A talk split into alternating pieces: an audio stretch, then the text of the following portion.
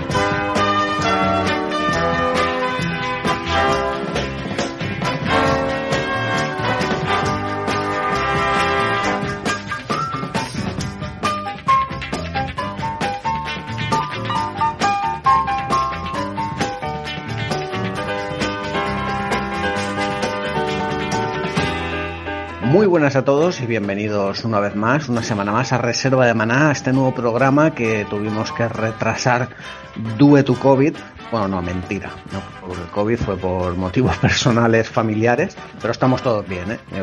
como siempre, agradezco las muestras de cariño de Jaime, espero que no sea nada, ni siquiera era yo, o sea, pero vamos, que da igual, que os agradezco muchísimo a todos que os hayáis preocupado, eh, transmitido vuestra comprensión de chicos, no pasa nada, ya ves tú, pues esperamos, reescucho programas antiguos, en fin, que estamos encantados con vosotros. Y ya estamos aquí, misma temática que anunciamos. Vamos a hablar en la primera parte de la segunda temporada de The Voice y en la segunda parte pues os traemos reseñas guapas, ¿vale? Yo os voy a hablar de Torchlight 3 eh, Juli nos hablará de Paradise Killer y de Shantae Risky's Revenge Director's Cut para Nintendo Switch y Agustín traerá Mafia Definitive Edition. Así que calcaos, los mismos temas, no hemos añadido ni una coma a lo que estaba previsto.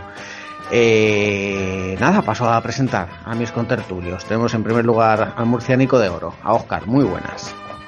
Muy buenas, aquí estamos una semana, iba a decir una semana más, pero bueno, tuvimos descanso la semana pasada por problemas que no había descanso, como tú dices. Y bueno, deseando hablar de, esta segunda temporada de, The Voice, que, ha estado muy interesante y tengo ganas de que me aclaráis un par de dudas que, tengo yo, que no me he leído el cómic y quiero ver si eso pasa tal que así, a ver si Julio se explica las cositas diferentes que hay entre la serie y el, y el cómic. Muy bien, como dice Oscar, tenemos también a Impossible Julín, muy buenas. ¿Qué pasa, amiguetes? Aquí estamos, listos para, hablar de superhéroes chungos y de jueguitos, efectivamente. Y bueno, yo intentaré aclarar la medida de lo posible porque los TVOs me los leí hace mucho, ¿eh? eh pero, pero, vamos, que, que de entrada ya te digo que eh, probablemente todo lo que me preguntes va a ser, pues el TVO no es así, porque la serie se aleja bastante del TVO. Bastante. Y yo creo que para bien. Aprovechando para decir esto, creo que para bien. Yo por lo poco que he leído, porque empecé a leerla hace poquito, bueno, a echarle un ojo simplemente, eh, vamos, mm, no es que tenga poco que ver, pero que hay muchísimos cambios. Mm. Eh, y curiosamente hay cosas que han suavizado también. No, sí, sí, o sea, ya hablaremos de esto, pero de hecho, eh, una, yo creo que una de las virtudes de la serie es tomar las ideas más interesantes del TVO y, suavizarlo para que, mm, para que sea posible ponerlo en televisión, porque el TVO eh, tiene unas barbaridades terroríficas que no. Que de, que de hecho hay muchas cosas que directamente me parecen inapropiadas directamente y que no y que además que no hacían falta innecesarias pero lo cierto es que es que eh, la serie bueno joder me estoy adelantando un poco al tema pero eh, la serie usa un poco la sutileza del subtexto de forma muy inteligente para tratar muchos de los temas que se daban en el TVO de forma mucho más directa y grotesca pues sí. Y tenemos también al señor Agustín Raluy. Muy buenas. Muy buenas. Aquí, pues, eh, como los compañeros, para, hablar de esta, de esta serie que, nos ha divertido tanto eh, y ya con, con muchas ganas, que ser tonto, se nota esto de estar una semanita sin grabar. Sí, sí, se nota. Venimos más frescos, ¿no? Con más ganas. Y con más ganas, sobre todo, vamos, comernos aquí el mundo. Bueno, ganas nunca faltan, pero digamos, digamos que venimos con ansia. Que, iba a decir a los oyentes que si no habéis visto la segunda temporada de The Voice, pues no escuchéis esto. Obviamente, vamos. Yo, yo entiendo que a veces preguntéis, ¿pero tiene spoilers? Bueno. Pues sí. Sí. O sea, es una serie que que vale la pena comentar escenas. Eh, quiero decir, es una serie muy de escenas y de capítulos, entonces eh, vale la pena meterse en el fango desde, desde el principio. Pero antes de meternos con la serie, yo quería comentar aquí en audio, ya que pues, me parecía un poco demasiado grabar un audio para explicarlo, pero digo, bueno, en el próximo programa lo cuento un poco y ya está. El tema de, de Evox Originals, que bueno, estoy no sorprendido, ¿no? Pero sí contento de que, vamos, la respuesta que, he tenido de, nuestra audiencia que ha sido buenísima. O sea, eh, de hecho la única respuesta así mala ha sido de una persona que no sé ni quién es. O sea que yo tengo hasta mis dudas de que fuera oyente, porque en la vida ha interactuado con nosotros. Pero bueno, se envalentonó y dijo, pues ya tenéis un oyente menos, ¿no? Pero bueno, hizo ahí su, su, epicidad del día. Y nada, para explicar un poquito esto de Originals cómo va, si no os habéis enterado, eh, ahora somos eh, exclusivos de Evox, ¿vale? Nos podéis escuchar únicamente a través de Evox. Eso sí, da igual si es vía app o navegador del móvil o web. Lo digo porque muchos siempre ponen la pega de, de la app. Es que la app va mal. No hace falta que os bajéis la app que bueno, que, a todo esto que es gratis y que funciona mejor que antes, eso debo decirlo, pero no hace falta, o sea, podéis escuchar por el navegador del móvil perfectamente. De hecho, yo en mi móvil anterior, la app me iba fatal y escuchaba a través del navegador y el navegador tiene su barrita de, tiempo, ¿no? De duración del programa y tú puedes con, el dedo pasar para adelante y tal, o sea que perfectamente. Luego, por supuesto, en el PC también y, por supuesto, os podéis bajar el MP3 desde donde queráis, lo grabéis en un pendrive al coche o lo metéis en, en vuestro móvil o lo que queráis, o sea que no veo más inconveniente, ¿no? Y de hecho, si hubiera inconveniente en cuanto a desde dónde nos escucháis, es que yo lo escuchaba desde iTunes o desde Spotify, ya no voy a escuchar. Pues bueno, vale, lo entiendo, pero con eso sinceramente veo que el, que, el programa no era importante para vosotros, ¿no? Sino que, lo importante era el reproductor. De, decir que no usabas Evox, ¿no? Y que, no, que no eras de la masa. Efectivamente. Pero bueno, básicamente, pues, pues eso, es como expliqué en el post, eh, Evox está intentando hacer pues como una especie de discográfica para algunos podcasts, eh, a esos podcasts que Evox selecciona mm, por X razones, ¿no? Porque de hecho hay algunos que no sabemos por qué los han seleccionado, otros que no sabemos cómo han tardado tanto en seleccionarlos. No hablo de nosotros, ¿eh? por supuesto, hablo, yo que sé, Campamento Krypton. Tiempo de culto. O sea, gente de esta que dice, pero ¿cómo estos no han entrado en primera jornada? ¿No? Pues bueno, no sabemos muy bien los criterios, pero son podcasts que selecciona Evox y, que los hace, digamos, pues eso, como si fueran eh, parte de su discográfica. Eh, eh, ¿Qué conlleva eso?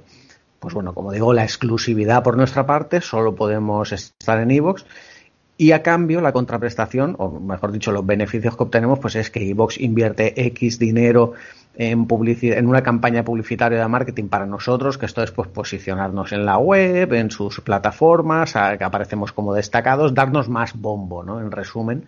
Y yo creo que esto pues nos va a venir bien, sinceramente.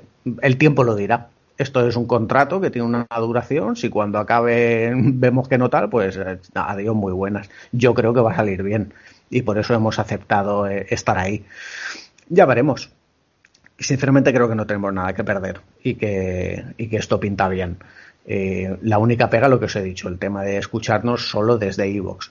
Y ventajas pues tiene más. Lo que pasa que el resto yo creo que las puedo contar, pero os dan un poco igual, ¿no? El tema de, datos, por ejemplo. Ahora va a ser mucho más fácil y más, más fácil, no, más preciso, ¿no? Eh, tener mm, los datos de la audiencia, números y tal, como ahora todo va a venir de iVoox, y es Evox quien nos devuelve esos PDF o esos gráficos o tal con datos de audiencia, pues para nosotros a la hora de enseñarlos a las empresas de, buenas, soy Jaime, director del podcast tal. Y a lo mejor esa persona de prensa dice, pues ni puta idea de quién eres, pásame números. Pues yo ahora esos números pues serán más fidedignos o más estarán mejor, ¿no? Entonces, pues bueno, yo de momento solo veo ventajas. Ya veremos de aquí a un tiempo. Y bueno, tampoco quiero enrollarme más con el asunto. No hay, no hay, mucho más que decir. Yo creo que se explicó suficientemente bien en el post. Ahora lo he aclarado un poquito más. Si alguien tiene dudas, pues estoy a su entera disposición en redes sociales. Y nada, vamos con la serie, chicos, porque yo creo que tenemos que hablar. Tenemos que hablar de varias cosas, pero en primer lugar tenemos que hablar de, de, de Cal Urban y, y, Anthony Starr, ¿no? Que, Aunque están inmensos, que, como siempre. Lo, lo, han vuelto a conseguir. Esta, o sea, son dos bombas de carisma. Eh, están increíbles los dos, ya estaban bien en la primera. Se les ve igual de cómodos en esta. Y no sé. Eh, yo estoy no sorprendido, ¿no? Porque son do, dos actores que me gustan mucho en diversos papeles que han hecho previamente pero estoy encantado. Es que con, con yo creo que más con Anthony Starr, ¿no? Porque ahora mismo es que lo tengo como, como, como el gran villano de, de la historia de la televisión. Te pones a pensar en otras series y dices, sí, Benjamin Linus, tal, el fumador, Expediente X, no sé qué. Eh, que son rollos totalmente distintos, pero joder, este, este es ya uno de los grandes, es que son dos papelones. ¿eh? Sí, es que eh, Patriota tiene eh, una papeleta, eh, Anthony Starr, ¿no? Una papeleta que la resuelve muy bien, ¿no? Que es ese aspecto de, de, ser un psicópata, pero tener que aparentar que no lo eres, ¿vale? Pero que te transmita esa sensación, ¿no? Y, y ves cómo hace el esfuerzo de mmm, mataría a todos los que tengo delante, pero me tengo que contener para no hacerlo, ¿no? Y, y esa, esa, sensación lo, la transmite con miradas, con pequeños gestos que hace, y solventa muy bien la papeleta, ¿no? Porque hay escenas en que dice, vamos, estás temiendo por la seguridad del que tiene delante, ¿no? Porque dices es que lo va a matar. Pero es como hace esfuerzos por contenerse. Yo la verdad que creo que en esta temporada eso lo ha trabajado mucho más, porque la primera ya tiene ramalazos de ese tipo, pero aquí hace un ejercicio de verdadera contención, ¿no? De llegar a ese límite de, de, de, de, destruirlo todo, y, y, y, pero, pero, pero no lo cruza, ¿no? Y hace, creo que eso es eh, lo que más se agradece de, del actor, ¿no? De que consiga hacer eso, ese, ese, ese papelón, ¿no? De, de, ese psicópata, de ese psicópata que se tiene que contener. De Imagínate, hecho, ¿no? Un, un, dios, un dios que puede hacer lo que quiera, ¿no? Entonces tiene que contenerse para no hacerlo. Ese es un papelón, ese es impresionante. Y luego Urban, es que es lo que tú dices, una bomba de carisma. Es que es un tío que, que con una mirada ya te, te, te acojona, ¿eh? O sea, la verdad que encantado estoy yo también con estos dos actores esta temporada. ¿Qué, qué me hecho, dices, ¿qué hay, dices hay, Oscar? hay un momento, perdona Julio, hay un momento en la serie en el que no se contiene y, y, cuando luego resulta que sí se ha contenido, dices tú, hostia, me la habían colado. Sí, sí, es una escena brutal esa. ¿eh? Vamos, que a, mí, a mí me parecía súper creíble. O sea, yo decía, vale, ya está. Claro, se, se, se, se, alía, se alía. A ver, es que están muy hábiles también los guionistas porque han construido la escena para que digas, este nos la va a liar.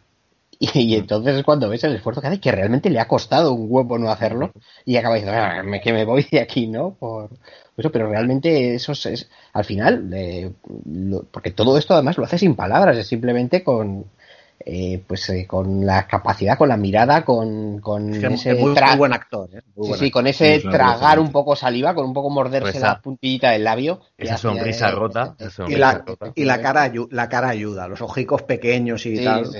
Eso, los oídos pequeños así, un poco, un poco enjuntos, sí, es que el tío, el tío está, está escogido increíble, además, eh, no sé si habéis visto cómo es el patriota en, en los TVOs, que es un tío así como mucho más musculado, mucho más abotargado, este tío así más estilizado, yo creo que es, o sea, yo creo que da el papel excelente, ¿eh? Sí, en los Pero- cómics es un poco más como el de My Hero Academia. Sí, es un poco más All Might, sí, es verdad, es verdad, exactamente, es un tío muy- mucho más musculoso, ¿no? Eh, pero que yo te iba a preguntar, Oscar, que, que, que me dices tú de, de, de que dicen que este, que este Homelander es, es, es el- en lo que se va a convertir el Superman de Henry Cavill, ¿no?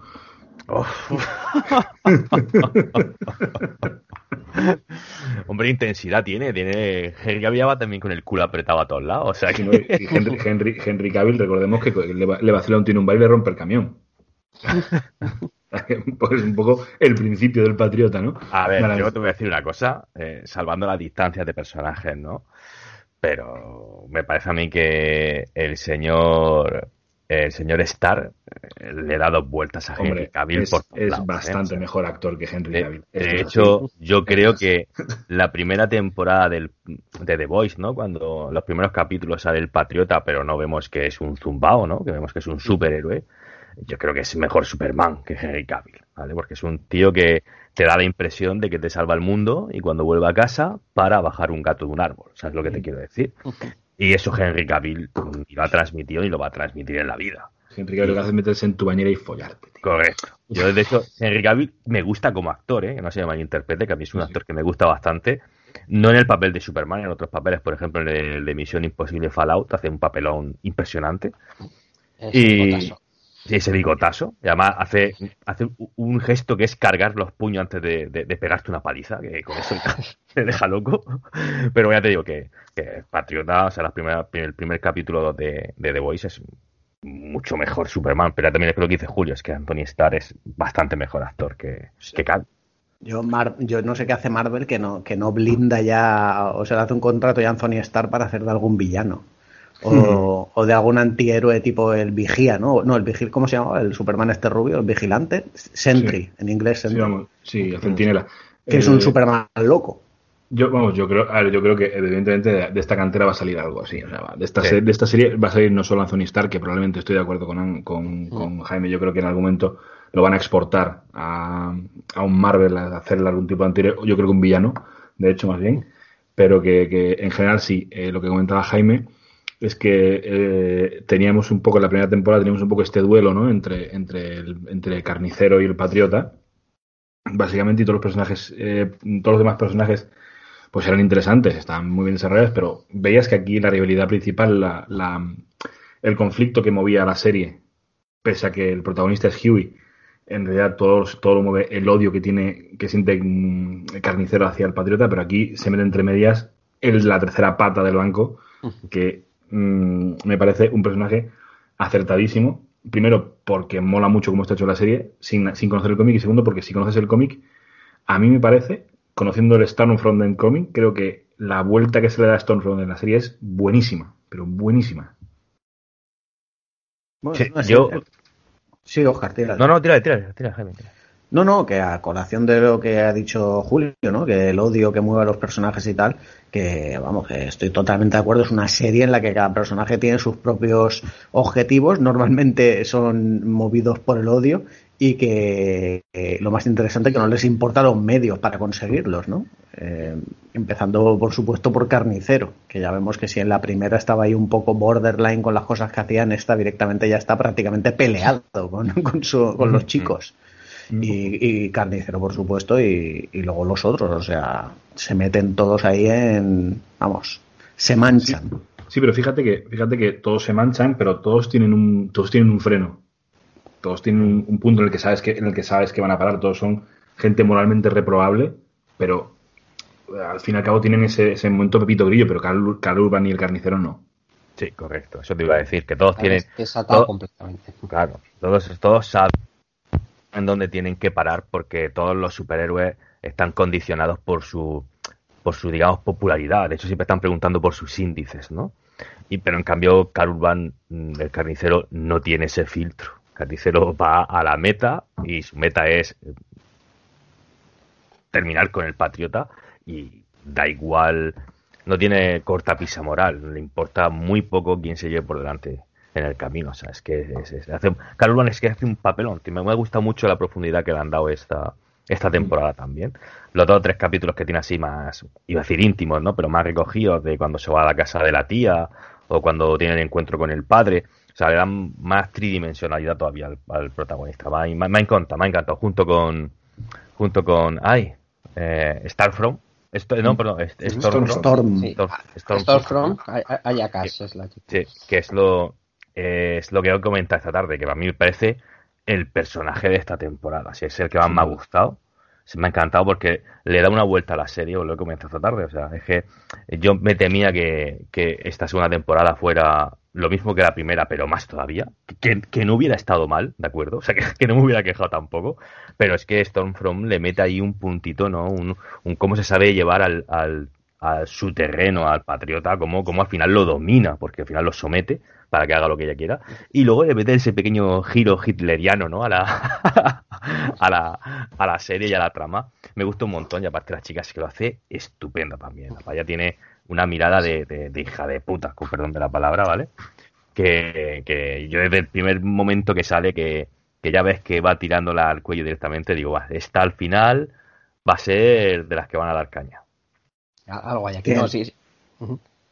Sí, no, dale a no, sí que es verdad que, decíamos que, el alma un poco de, la serie es, eh, patriota, ¿no? Con Anthony Starr, pero es que eh, el alma se ve muy potenciada, que decir, esta Storm lo que es la pimienta, ¿no? Que, le echamos para que todo esto coja más, más sabor y realmente pues es un poco al final la que mueve todas las teclas para que la, la trama acabe avanzando y vaya por las líneas que, luego comentaremos, ¿no? Un poquito todo lo que todo lo que está pasando y realmente, pues yo aquí no sé cómo estará en el, en el cómic. Entiendo que es muy diferente lo que hay aquí, sobre todo el tema por el, posicionamiento en tema de redes sociales y estas cuestiones que, que nos la, que nos ancla la serie mucho eh, al día de hoy, ¿no? A la, a la, actualidad, algo que podemos sentir y reconocer como, como propio. Y, en ese sentido, el ejercicio que, hace con ese personaje y su relación con, el patriota y ese sometimiento que, comentaba Oscar hace un momento, no por ser más poderosa, sino por ser más popular que, es algo que, está ahí, ¿no? Porque al final eh, Patriota no deja de ser, con todas sus contradicciones, un niño grande que lo que quiere es que le quieran, quiere caso, mm. como, como quiere casito, quiere casito, eh, Patriota al final. Eh, lo, tengo todo, soy un dios en la tierra, pero quiero mi casito y si se lo está llevando otra, pues me voy a poner a llorar y eso no puede ser, ¿no? Entonces, eh, pues eh, este, esta mm, eh, un poco gestión, ¿no? del estado de, patriota, traído a lo único a lo que le puedes hacer daño, que es el, el, amor popular que, puede, que puede tener, me parece que está muy, muy bien traído, que, que además refleja muy bien los tiempos actuales y aquí pues nos dirá Julio si, si esto en el cómic se trabaja así, pero me parece muy muy acertado como muy acertado como lo han como lo han hecho en esta temporada. Pero es que ten en cuenta que eh, Stormfront es la, eh, digamos, la palanca, ¿no? Que, termina de, mover a Patriota. Claro. Y lo hace simplemente eh, usando el concepto este de la, del odio en las redes sociales, ¿no? El, malmeter. Porque de hecho hay un momento en la serie, me parece que lo dice el presidente de, de Vogue, Edward, me parece que se llamaba, ¿no? El, presidente. Edgar, perdona, que dice que ella no tiene seguidores, lo que tiene es gente cabreada, tiene un millón de gente cabreada que esos son los que hacen ruido de verdad. Que hecho en Twitter tú ves quien hace ruido en Twitter es la gente que está enfadada por algo siempre. Y, y, hecho es lo que ella usa, ¿vale? Y es, claro, y es lo que dice, para no repetirme, ¿no? Es lo que dice Agus. Patriota es un tío que, que, quiere, es un tío que ha tenido carencias afectivas y quiere el, el cariño de la gente. De hecho, el, el punto final de la serie es ese. Es, es, lo que se usa al final para derrotarlo, entre comillas. Y esta eh, Stormfront sabe coger y usar eso como palanca para, para poner a, Patriota y someterlo, para ponerlo a, hacer lo que ella quiere, porque ella eh, lo que quiere al final es, tan sencillo como dominar el mundo, ¿no? Y, se lo pone al lado simplemente por, por hacer dos memes, para que la gente otra vez vuelva a, subir, ¿no? Esos puntos en las encuestas que tanto le importan a Patriota. No, es que de hecho, comentaba que, claro, eh, es que el, eh, lo comentaba Agus que no sabe cómo estará hecho el tema de las redes sociales y el tema de Stormfront en los cómics. Eh, no está. Punto. Directamente. Directamente. Eh, Stormfront en los, en los cómics es eh, líder de un grupo de superhéroes que se llama Payback, que es una especie de grupo clandestino que está al servicio de Boat y es que es como, uno, como un Los 7, pero, pero desconocido, ¿no? Oculto. Y que lo que hacen es mm, pues el trabajo sucio. Son los Thunderbolts algo así. O sea, lo que hacen es matar e intimidar a gente, ¿no? Y decir, pues, en fin, el trabajo sucio de Bot, básicamente. Para precisamente para que el patriota y la reina Maeve y Negro Oscuro y esta gente no tengan que hacerlo, ¿no? Para que puedan dedicarse a ser populares. Bueno, pues evidentemente esto ocurre, esto ocurre ya avanzada la serie, no sé si en el tomo 8 o 9 aparece por primera vez Stormfront, que efectivamente es un superhéroe, pues al igual que aquí es nazi, vaya, o sea, siendo, siendo claro, ¿no? Es el primer superhéroe que se creó, es el primer sub, como dicen en la serie, y es un tío pues que, se fue creado en Alemania nazi y lo enviaron a Estados Unidos.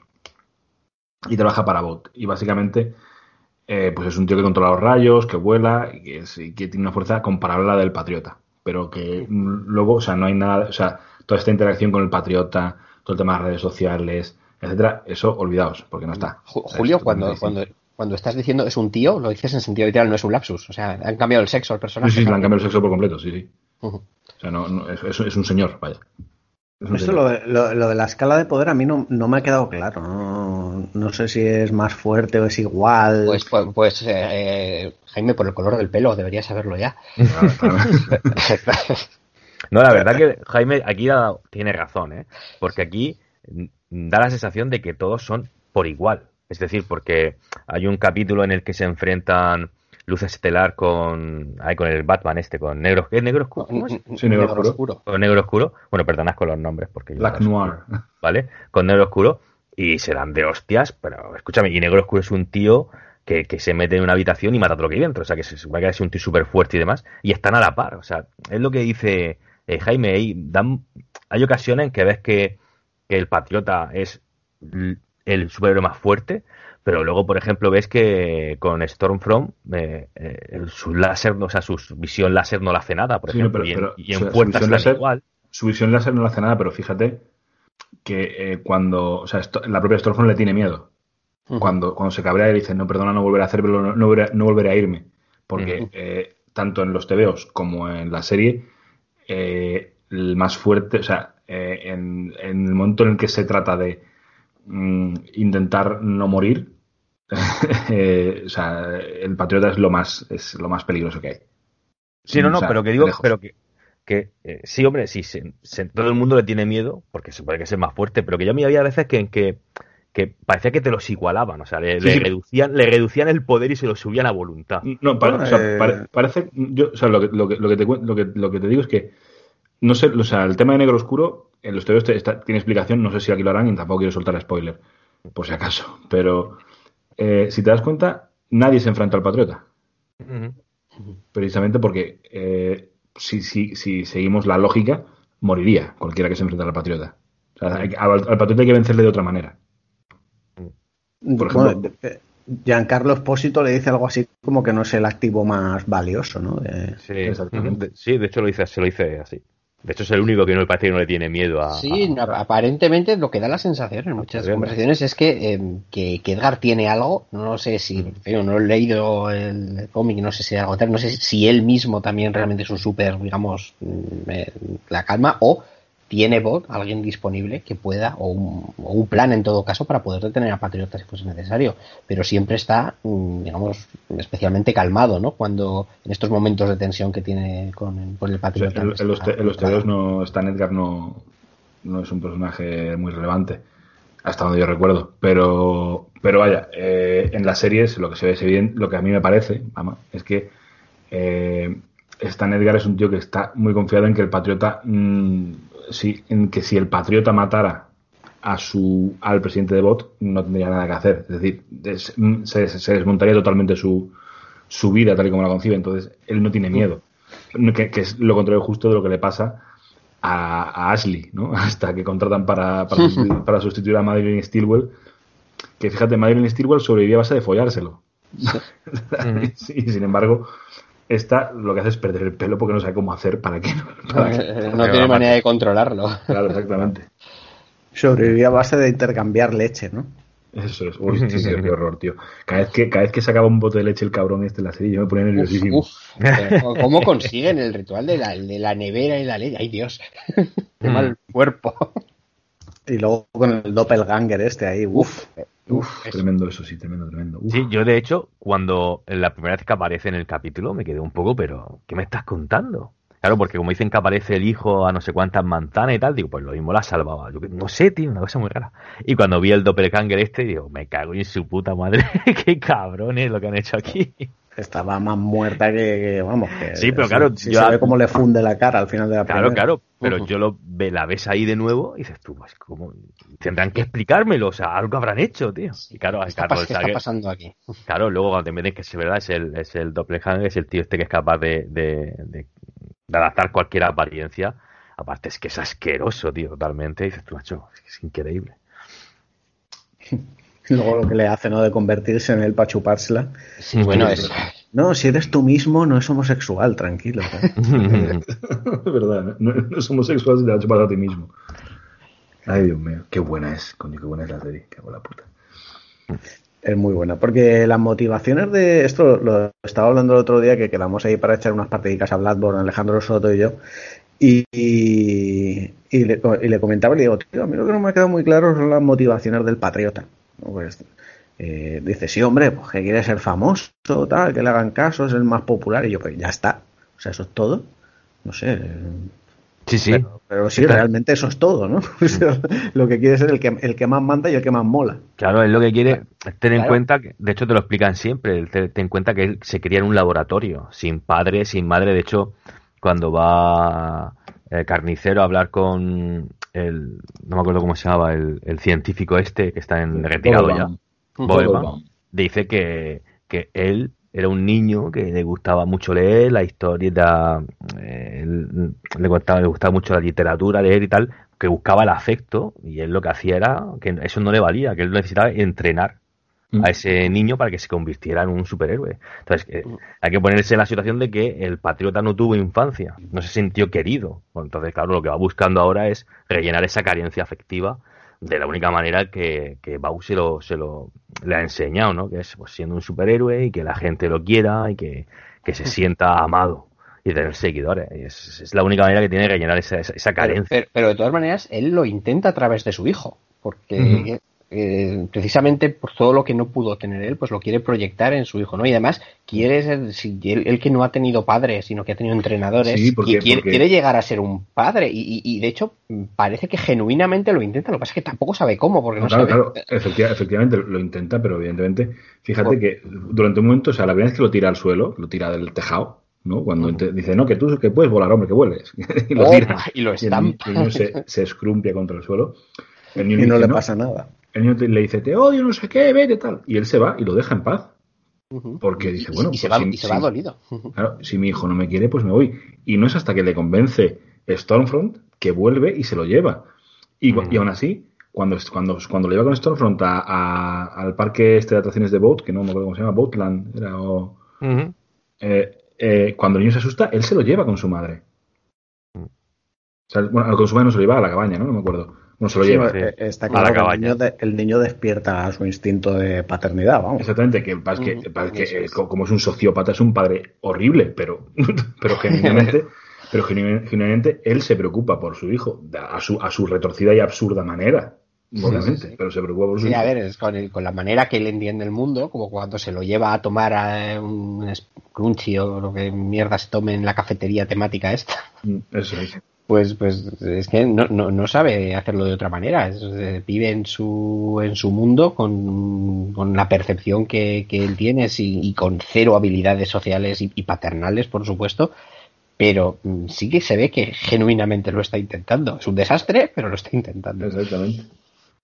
Por cierto, ya que estábamos hablando del hijo, volviendo un poco a lo que comentábamos de las escalas de poder y tal, eh, eh, a mí me surgen dos dudas. Una, cuando Patriota está disparando los rayos sobre el pecho de Stormfront, se supone que ahí se está cortando un poco con la potencia ¿no? de los rayos. Claro, ahora está tirando Ujú, rayitos. Claro, rayitos. quiero decir que Stormfront no es capaz de detener eso, así como así. Está en, en- en modo aturdir.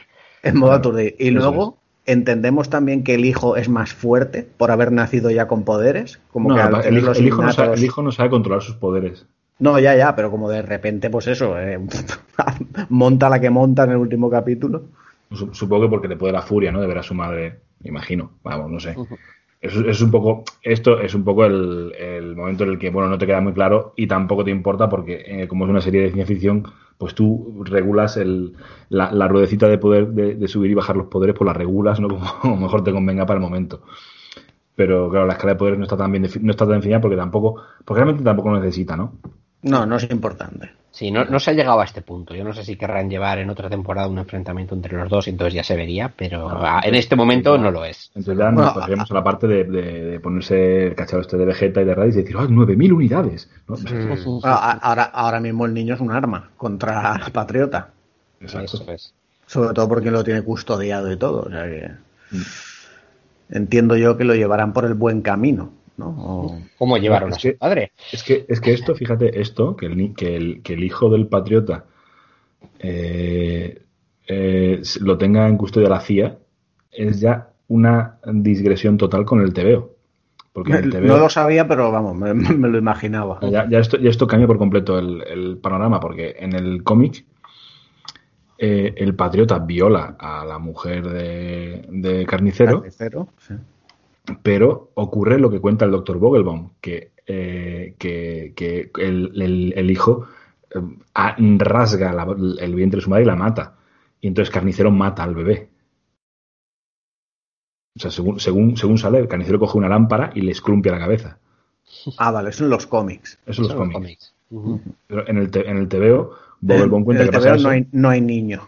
En el, en el- en el TVO no hay niño, efectivamente. Y en, la- en- en la serie lo que pasa es que el niño sobrevive, la meten a la madre y tal. Entonces, ya que el niño sobrevive y esté en poder de la CIA, ya cambia por completo eh, el enfoque de todo Coño, esto. pues es, es un elemento no solo importante, sino interesante. ¿eh? Exacto, exacto.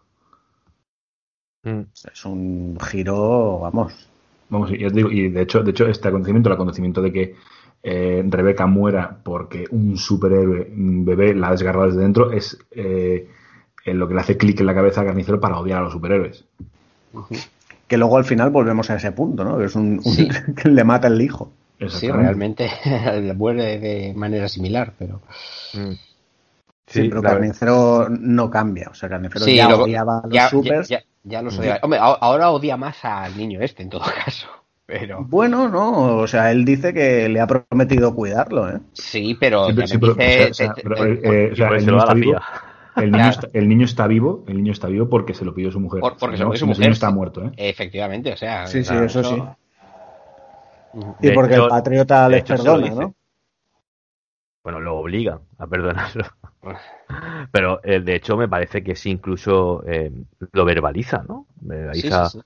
eh, que le dice Patriota que no vas a matar a este niño que ha matado a tu mujer.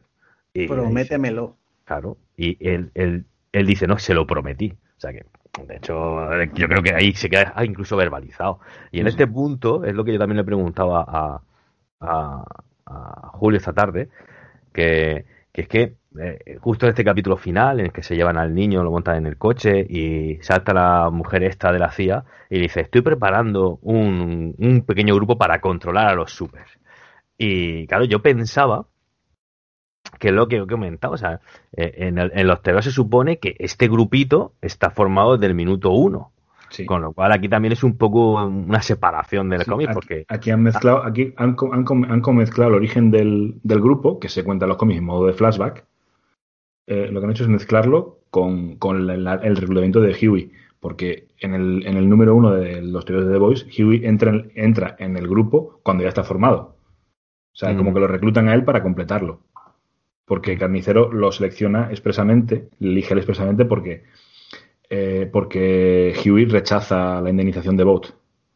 Entonces, eh, dice, no, pues como tú eres una persona íntegra que odia y tienes un motivo para ir a los supers, te quiero en mi grupo.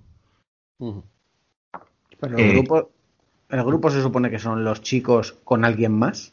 No, no, el, el grupo se supone que es un grupo clandestino totalmente desclasificado de la CIA, que es para Pero controlar que, supers. pero, que, pero que no son ellos, o sea, no es Frenchy y tal y cual. Sí, sí, sí, Sí, es ese. son ellos, ¿no? Sí, sí, son, sí, claro, son, sí, los, los mismos que están aquí. Pero entonces Eh, la serie han hecho algo raro. Porque Sí, la serie el mezcla, ha mezclado el grupo- origen el- con el, el grupo ya está el, el grupo ya está formado. O sea, lo, el- lo que hace lo que hace en el último capítulo es decir, os metemos en nómina. Claro, en, la serie lo que han Sí. hecho. No, pero sí, lo- sí, sí que da a entender que, te- que tenían un pasado ya juntos, ¿no? Con Sí, el sí, tema, claro, por ejemplo, el flashback claro. de- del hombre antorcha este, o como En la, llame. en la serie, en la serie lo que hacen es como contarte el, Claro, o sea, la serie mezclan el- es como, o sea, esa parte de la serie de que estuvieron juntos, se, desmem- se desbandaron y después se vuelven a juntar, eso en el TVO no ocurre, en el TVO se juntan y luego reclutan a Hugh y ya está. Ujú.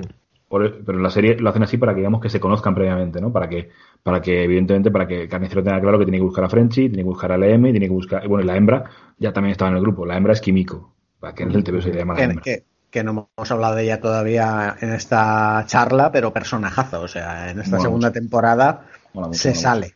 Se sale. Encima un papel yo creo que complicado para una actriz, ¿no? De no hablar. pero simplemente- transmitir tanto. Sí, sí, sí, Sí. Para mí la chica lo hace, pero genial, ¿eh? La chica, Eh, es, es además, katana en el Escuadrón Suicida, esta chica, ¿eh? Sí. Las, las escenas de acción las hace ella, que lo he estado viendo en vídeos y tal, y la tía, vamos, está en plena forma, ¿eh? Está más, más fuerte que la pantoja. Y esta es otra de la que parece que le, le cambian el, el- el dial de poder, se lo suben, se lo bajan, porque en el capítulo que se enfrentan a Stormfront, ahí la matan, le parten el cuello. Pero da igual. No, no, esto, o sea, lo- y de repente ves que... V, ¿Eh, perdona? que tiene compuesto V, entonces no es tan fácil matarla. No, no, pero coño, es que le parte el cuello. O sea, es, es que no que sea fácil, es que la- le parte el cuello y la deja ahí suelo Sí, pero lo- y de luego el repente fotograma es el cuello le vuelve a su sitio, claro. Efectivamente, le vuelve a su a su sitio. O sea, es que. Una, que es una especie, es una especie de lobezno, ¿no? Un Claro, sí, de eso sable, tal. Eso es. Además, no es que no es que diga, es que parece que la mata, no, no, es que la mata. Además, se queda hecho un trapo en el suelo. O sea, yo te digo Pero que- dices tu madre mía, pues esto también, o sea, se han pasado ya de poder, igual que cuando llega Mae con el enfrentamiento de Stormfront y le, le- no sé qué palabra le dice así en alemán, no, no sé si le llama así algo, y se pone a echarse hostias con, con Stormfront, y dices, tú macho, aquí le han bajado el poder porque eh, la reina Mae para un camión blindado, ¿de acuerdo? En el primer capítulo de, de Voice. y lo para simplemente poniéndose delante. Entonces, dices, tú, aquí pasa algo. Esto es un poco lo que dice Julio, ¿no? De que esto depende un poco de, de- de por dónde le sople el viento al guionista y, y diga, pues oye, tú eres más fuerte, tú menos fuerte, tú tanto, tú porque realmente, o sea, lo que nos enseñan, por ejemplo, es que negro oscuro es invencible, salvo que sea como unos cacahuetes. ¿No? Porque le, le llenan, le llenan todo el piso ahí de explosivos de C4, de no sé qué, y el Muy tío bueno. sale con un quemado en el pecho. Mm. Sí, exactamente. Es que claro, en el TVO también se explica por qué Negro Oscuro es tan fuerte, pero es un spoiler que a lo mejor- bueno, no sé si va a ocurrir aquí, pero es un spoiler que igual no quiero revelar. No, ya lo veremos. Si lo vemos, que igual. Claro. Que igual en la tercera, el primer capítulo de la tercera temporada es que lo matan. Vete tú a saber. No, sí, de hecho, ahora está en coma. Está en coma. Sí, sí, ahí se ha quedado. Mucha- muchas, in- incógnitas, ¿no? Negro Oscuro en coma, Stormfront que no le hemos visto morir. Hombre, Con, con lo cual, oye, eh, perfectamente puede aparecer con partes biónicas en la sí, siguiente. sí, pero no, cierto, cierto. Puede, puede ser. Amba, no creo que lleguen a ese extremo de hacer la media cyborg, pero en plan, no sé, de algún modo rehabilitándose, o igual tiene capacidad de regeneración, yo qué sé. Si es que tienen un lienzo en blanco realmente, o sea, Sí, sí, no, pero lo, o sea, lo, lo que, lo que mola, el, o sea, lo que más me gusta a mí del final de, de la temporada es, obviamente, bueno, primero, eh, el final del episodio 7, que es un disparate absoluto. no, no, es que el 6, 7 y 8 es de infarto los tres episodios, ¿eh? O sea, el final del 7, con, con, con las cabezas explotando en el Congreso, es un, es un what the fuck de como, ¿qué, qué, qué, Sí, qué, sí. qué? Pero Sí. es que luego el final, el final del 8, Del 8. cuando, cuando le explota la cabeza al jefe de la secta, Mm. que es como, hostia, que ha sido este hija de puta. Actorazo. Sí, actorazo, totalmente. Sí. Que bueno, no hemos comentado el paso de, del profundo y de A-Train por la secta, la iglesia del colectivo, que me parece Buenísimo, ¿eh? acojonante. Es. Que, que- que, curiosamente creo que salió ayer la noticia el líder este de la secta esa Nexus o Nexens o como se llame, que lo sentenciaron a 120 años de cárcel. Sí, sí. Mm. Que lo que te pintan aquí es una secta de ese tipo. O sea, Sí, sí. organización piramidal, tipo cienciología, pero con segundas intenciones, no sé. qué. Vamos, está genial. Además, mola cómo se rebota profundo al final. ¿eh? Sí, Pero que, que no me seleccionéis a mí que me he dejado mi pasta en los cursos de coaching de no sé qué. Que me he casado Sí. con esta. Y encima con que- esta que no la sabe. La verdad que se me ocurre mucho. Yo creo que el, es el, el alivio cómico de la trama. Recuerdo esto del de Profundo, de A-Train y su paso por ahí, el tema que se tenga que casar con la otra, la entrevista que hacen. Hostia, digo, ¿cómo, cómo elige la otra? Y dice, no, no, hombre, no te vas a casar con esta, tendrás que Claro, casar claro, con, claro. La... con la Sí, otra. dice, no, con esta no me jodas, tío. El personaje de, Atrain no tengo yo muy claro qué quieren hacer con él. ¿eh? Van dando ahí un poco bandazos de. mm, ¿Sabes? Al principio es el malo, luego eh, las drogas, acabado, lo matamos, pero luego está vivo, pero ahora se, es un acabado, pero luego se redime, pero ahora es de los siete otra vez. O sea, es- estará mareado el propio actor ya. de- no sé. No, es lo que es lo que quiere simplemente es estar en los. De hecho, a, él- a, a esta- Sí, a- a- bueno, a esta- a este super lo que le mueve es la pasta. No, no, claro, hecho, claro. De hecho, él lo, el lo- poder, lo- la pasta, lo ver- eso de es. hecho, él lo verbaliza. Que, de- que te echen de los siete es dejar de ganar dinero. O sea, se lo dice a, a Estelar, le dice, me has, tocado el dinero. ¿vale? Entonces, e, él lo que le importa es, ante todo, volver a estar en los siete para volver a ser rico y volver a tener dinero. De hecho, dice incluso que tiene que vender la guitarra, una, una, una guitarra que es de no sé qué, que dice el cantante que es, ¿no? Era Jimi Hendrix, ¿no? No, no, de, de Prince.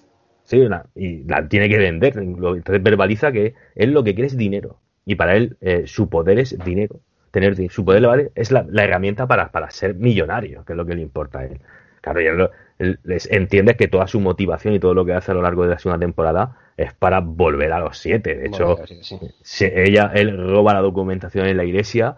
No, de hecho, se lo dice a ellos también, que no es para ayudarlo a ellos, es que es la manera de que eh, a Stormfront la echen de allí, que es una, es una nazi racista, y, y la quiere fuera del grupo a poder volver él. O sea, es que a él le mueve el dinero, simplemente. Por O sea, de hecho, que- cuando le dicen, eh, vuelve a saltar en los siete, a profundo que le den por culo y sale corriendo de allí, nunca mejor dicho. O sea, que- No, se, se lo dice a los dos, dice, ahí os quedáis. claro, Sí, den sí, por ahí es culo. que ahí, yo, yo aquí solo se utilizaba para volver, es que esto no es más. Tomás está muy bien, eh, el tema de, de tren, a mí me gusta mucho el, el tema de- del racismo latente con, con Stormfront eh, y, el, y el uso, de- realmente con el tren, pues eh, se ha currado la vuelta un poco después de todo lo que pasó en la, en la primera y de repente dicen, estás fuera porque sí.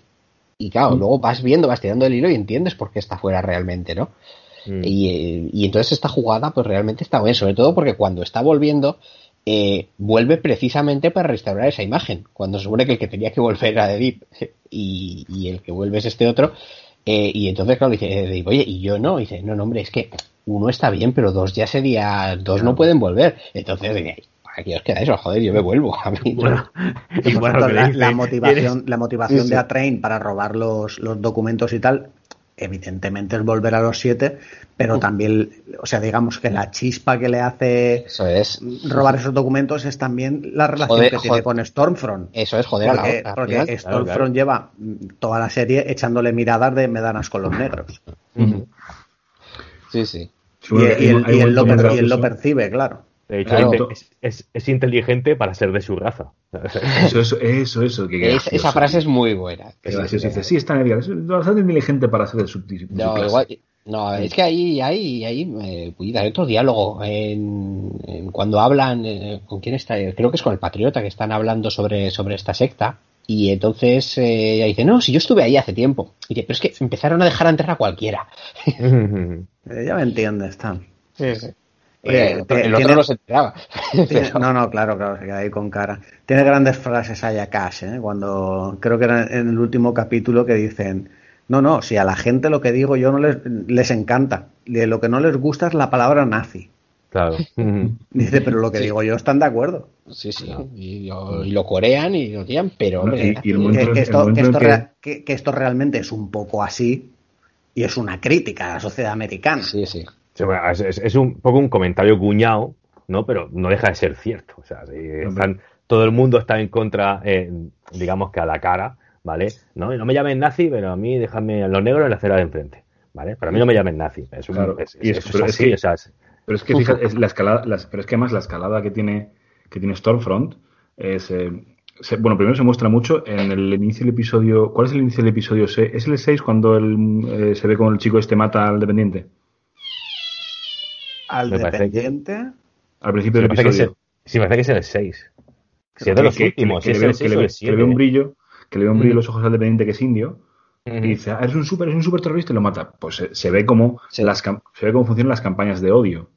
Claro. Sí, sí, En- sí, en ese- general. ese- ese arranque está muy bien. Sí, y, de y hecho- luego, y luego llega el momento, llega, llega, o sea, todo esto llega al momento en el que Stormfront le dice a Ryan, al niño, dice, es que nos persiguen por ser blancos. Claro.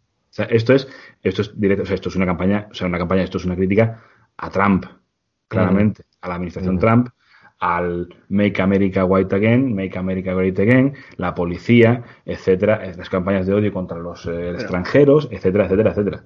es- está guay que te vayan dando en pildoritas el racismo de, de Stormfront, Mm. Porque al principio tú no lo percibes en los dos primeros capítulos. Eso es. Pero, pero ya en el 3, la inquina con la que mata a todo el bloque de gente negra, Eso donde, es. donde Mm. van persiguiendo al hermano de la hembra y tal, y de repente entra, ve que está todo lleno de negros, pone una cara de, de qué asco y empieza a soltar rayos por todos lados y a reventar a la gente y dices tú, hostia, pero a santo de qué? No, al principio no lo entiendes, dices tú, pero ¿por qué ha hecho esto? ¿Qué necesidad? Pero claro, luego como ya te van contando su movida, dices, ah, amiga, hija puta. Mm.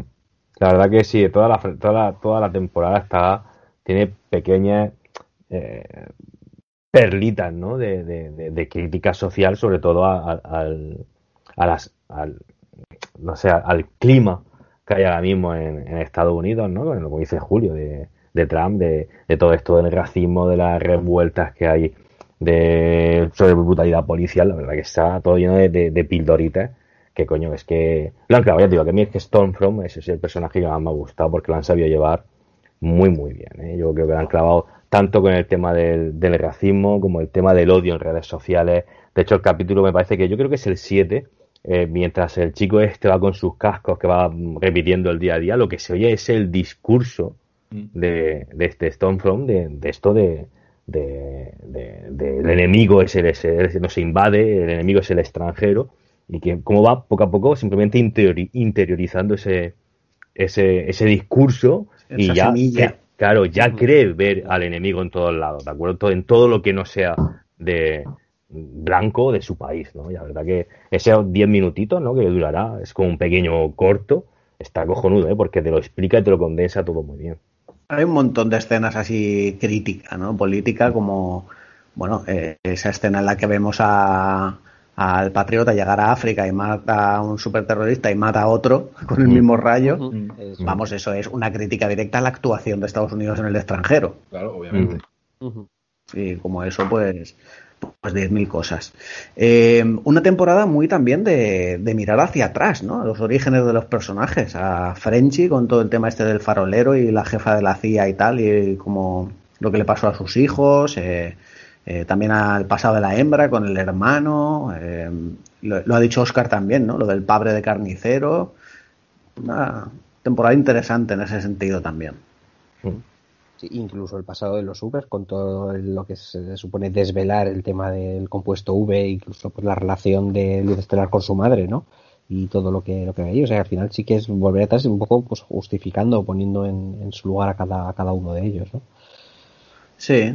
Luego tenemos también eh, Starlight, ¿no? Hemos hablado poco de ella, pero aquí en esta temporada pues hace de agente doble, ¿no? Pues está haciendo de, de espía para, para los chicos, o bueno, más mm. concretamente para, para Huey, ¿no? que es la que el que la convence para, oye, pásanos información, tal, no sé. Y ella pues está, está realmente en un aprieto. el, papelón que tiene, pues hombre, jodido. Además que le pillan, o sea que... Sí. De hecho, saben, jugar con sus sus armas de pues si me si te chivas enseño este vídeo pues sí tal.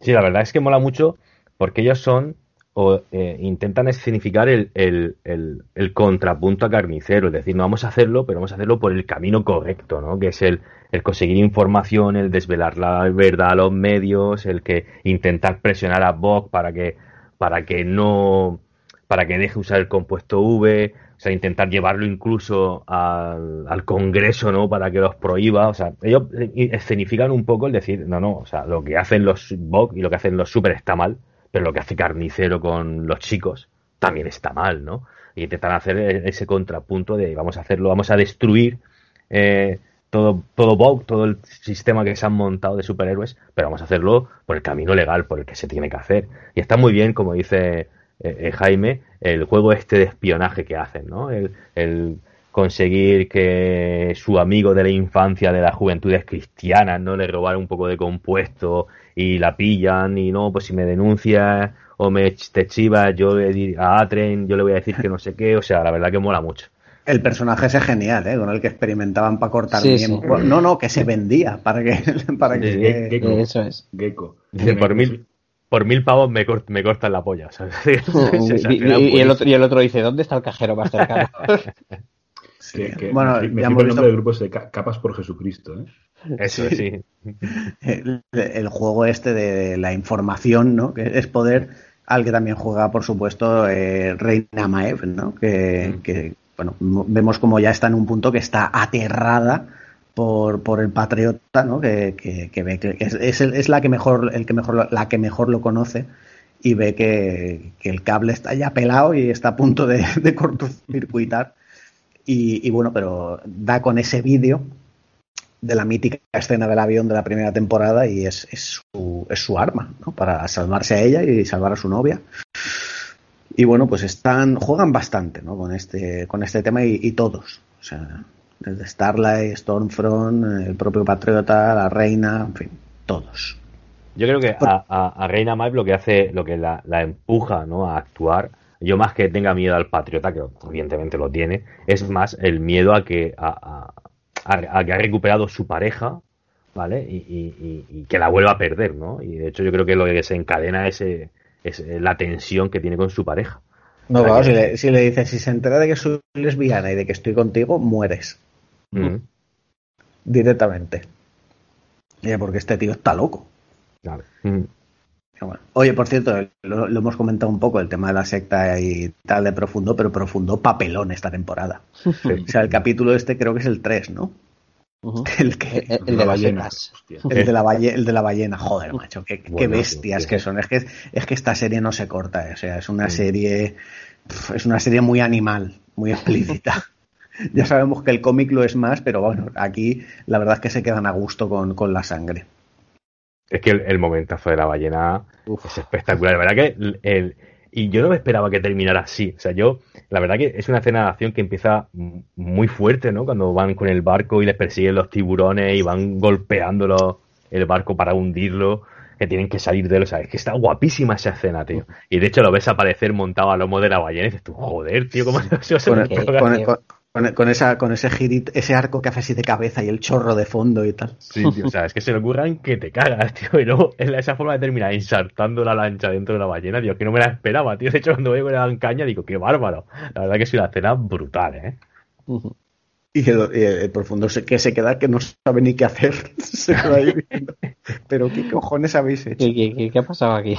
Y luego Kiwi que hace ahí un papelón, ¿no? Que ya cuando, que automáticamente cuando la presión le puede y se hunde, ¿no? se queda dentro de la, de la, de la, de la, de la ballena. Y está prácticamente catatónico porque no se puede creer lo que ha pasado en ese momento. Ese capítulo hay una presión, tío, cuando se meten ahí en los túneles y les pilla eh, este el patriota y está ya diciéndole a, a mátalo y, tú, hostia, ¿por, dónde van a salir aquí? Si es que no, no, no, no hay escapatoria. Luego pues pasa lo que pasa, ¿no? Que aparece el hermano de, la hembra y le, le, tira los escombros encima y tal. Pero vamos, está la acción y la tensión en este capítulo está súper bien llevada. Es uno de los grandes capítulos de la temporada, el 3, ¿eh? O sea, el 3 y los tres últimos, están brutales. Tienen muchos capítulos buenos esta temporada para ser una temporada de ocho capítulos. Sí, ¿eh? es que son cortitos y todos tienen algo, ¿eh? Al final que, que, da para hablar un poco para, para recordarlos, porque por eso los, los últimos que ya se, se, condensa todo, pero los demás también tienen detallitos, ¿no? Pues por ejemplo, eh, eh no sé no sé qué os parece a vosotros la, la, la polémica, o no polémica, ¿no? La, mejor dicho, la, cuñita, ¿no? Que, que, le regalaron a Marvel y a sus ah, eh, chicas guerreras. Efectivamente con, con, con, esa parodia reconocida que al menos eh, así es como lo han transmitido en medios, ¿no? De, llevarlo ahí y que pues, luego en internet decía, pues así es como se hace, ¿no? Pues al final, de todas maneras, realmente eh, casi lo más interesante que eso en, que, en ese punto es que más allá de la parodia luego sí que llevan la pelea de las chicas por decirlo de alguna manera los capítulos finales no al combate final con, con Luz Estelar con Stormfront y con, con Reina Maeve y que funciona realmente bien no porque ahí son ellas las que se están dando de hostias pero pero bien de estas son las que eh, eh, Reina Maeve la que salva el día claro a mí lo que me mola es que eh, son hostias en plan paliza rumana, ¿eh? Sí, sí, sí, ahí no se andan con ninguna tontería. O sea, patadas con la punta de la bota en la cabeza y en la boca del estómago y, tonterías las justas. De hecho, tiene que salir corriendo Stormfront porque si no la, la revientan. Yo creo que el, secreto, bueno, el secreto. Yo creo que el, eh, el misterio, ¿no? Que tiene que esta serie sea tan buena, tenga todos los capítulos tengan ese ritmo, ¿no? Que, que yo de hecho no es que haya hecho un hipermaratón, ¿no? De vermelo en dos días, pero la verdad que sí que lo he visto muy continuo. Es porque mm, yo creo que aciertan con no solamente con la duración del capítulo, que dura lo que tiene que durar, porque hay capítulos que duran 50 minutos, capítulos que duran una hora, y capítulos que duran 45, o sea, dura lo que tiene que durar el capítulo, no, no van ajustándose a 55 minutos, tiene que durar 55 minutos, hay que meter el relleno. No solamente eso, es que aparte no estiran la serie. Hay material para 8 capítulos, hacemos 8 capítulos. Y, no hay que hacer 10 o no hay que hacer esa manía que tiene Netflix de hacer 13, por ejemplo, ¿no? Y, estirar las tramas y meter relleno en el capítulo, que al final lo que hace eso es, cansarte y, bajar el ritmo de la, de la serie. Eh, eh, se han propuesto hacer una serie con un ritmo que vaya muy rápido, que vaya pim pam pum, que, vaya siempre creciendo y, lo han conseguido por eso, pues simplemente no lo han alargado. Si el capítulo o el guion que tenemos da para 45 minutos, se hace 45 minutos, no se alargan escenas. Si la temporada, la trama da para 8 capítulos, se hace de 8 capítulos, no se hace 10, porque pueden haber hecho de 10 para aumentar ¿no? más el, el, lo que sea la temporada, pero no, no, o sea, lo han hecho todo en la medida justa para que, coño, para que la serie no notes que sobra ni falta nada. La verdad que, para Chapo, yo creo que ese es el, secreto de la serie, que dura tanto los capítulos como la temporada, lo que tiene que durar y no se nota alargada. Hablando de grandes capítulos, qué gran capítulo el 6, o sea, el del centro de, de, vamos, de supers oh, que los tienen ahí encerrados, drogados, experimentando el y super tal. Que el super que te ataca con su polla, ¿qué pasa, tío? Joder, no, eso es increíble, eso es increíble. ¿Qué dice el Frenchy? No pienses en ello, no pienses en ello. Una que le coge el cuello y dice, tío, ¿eso era su polla? cuando la agarras no, lo sabes. abre tu mente, abre tu mente. y, y, cómo nos engañan cuando nos enseñan a la tipa esta rapada que hace explotar a la peña.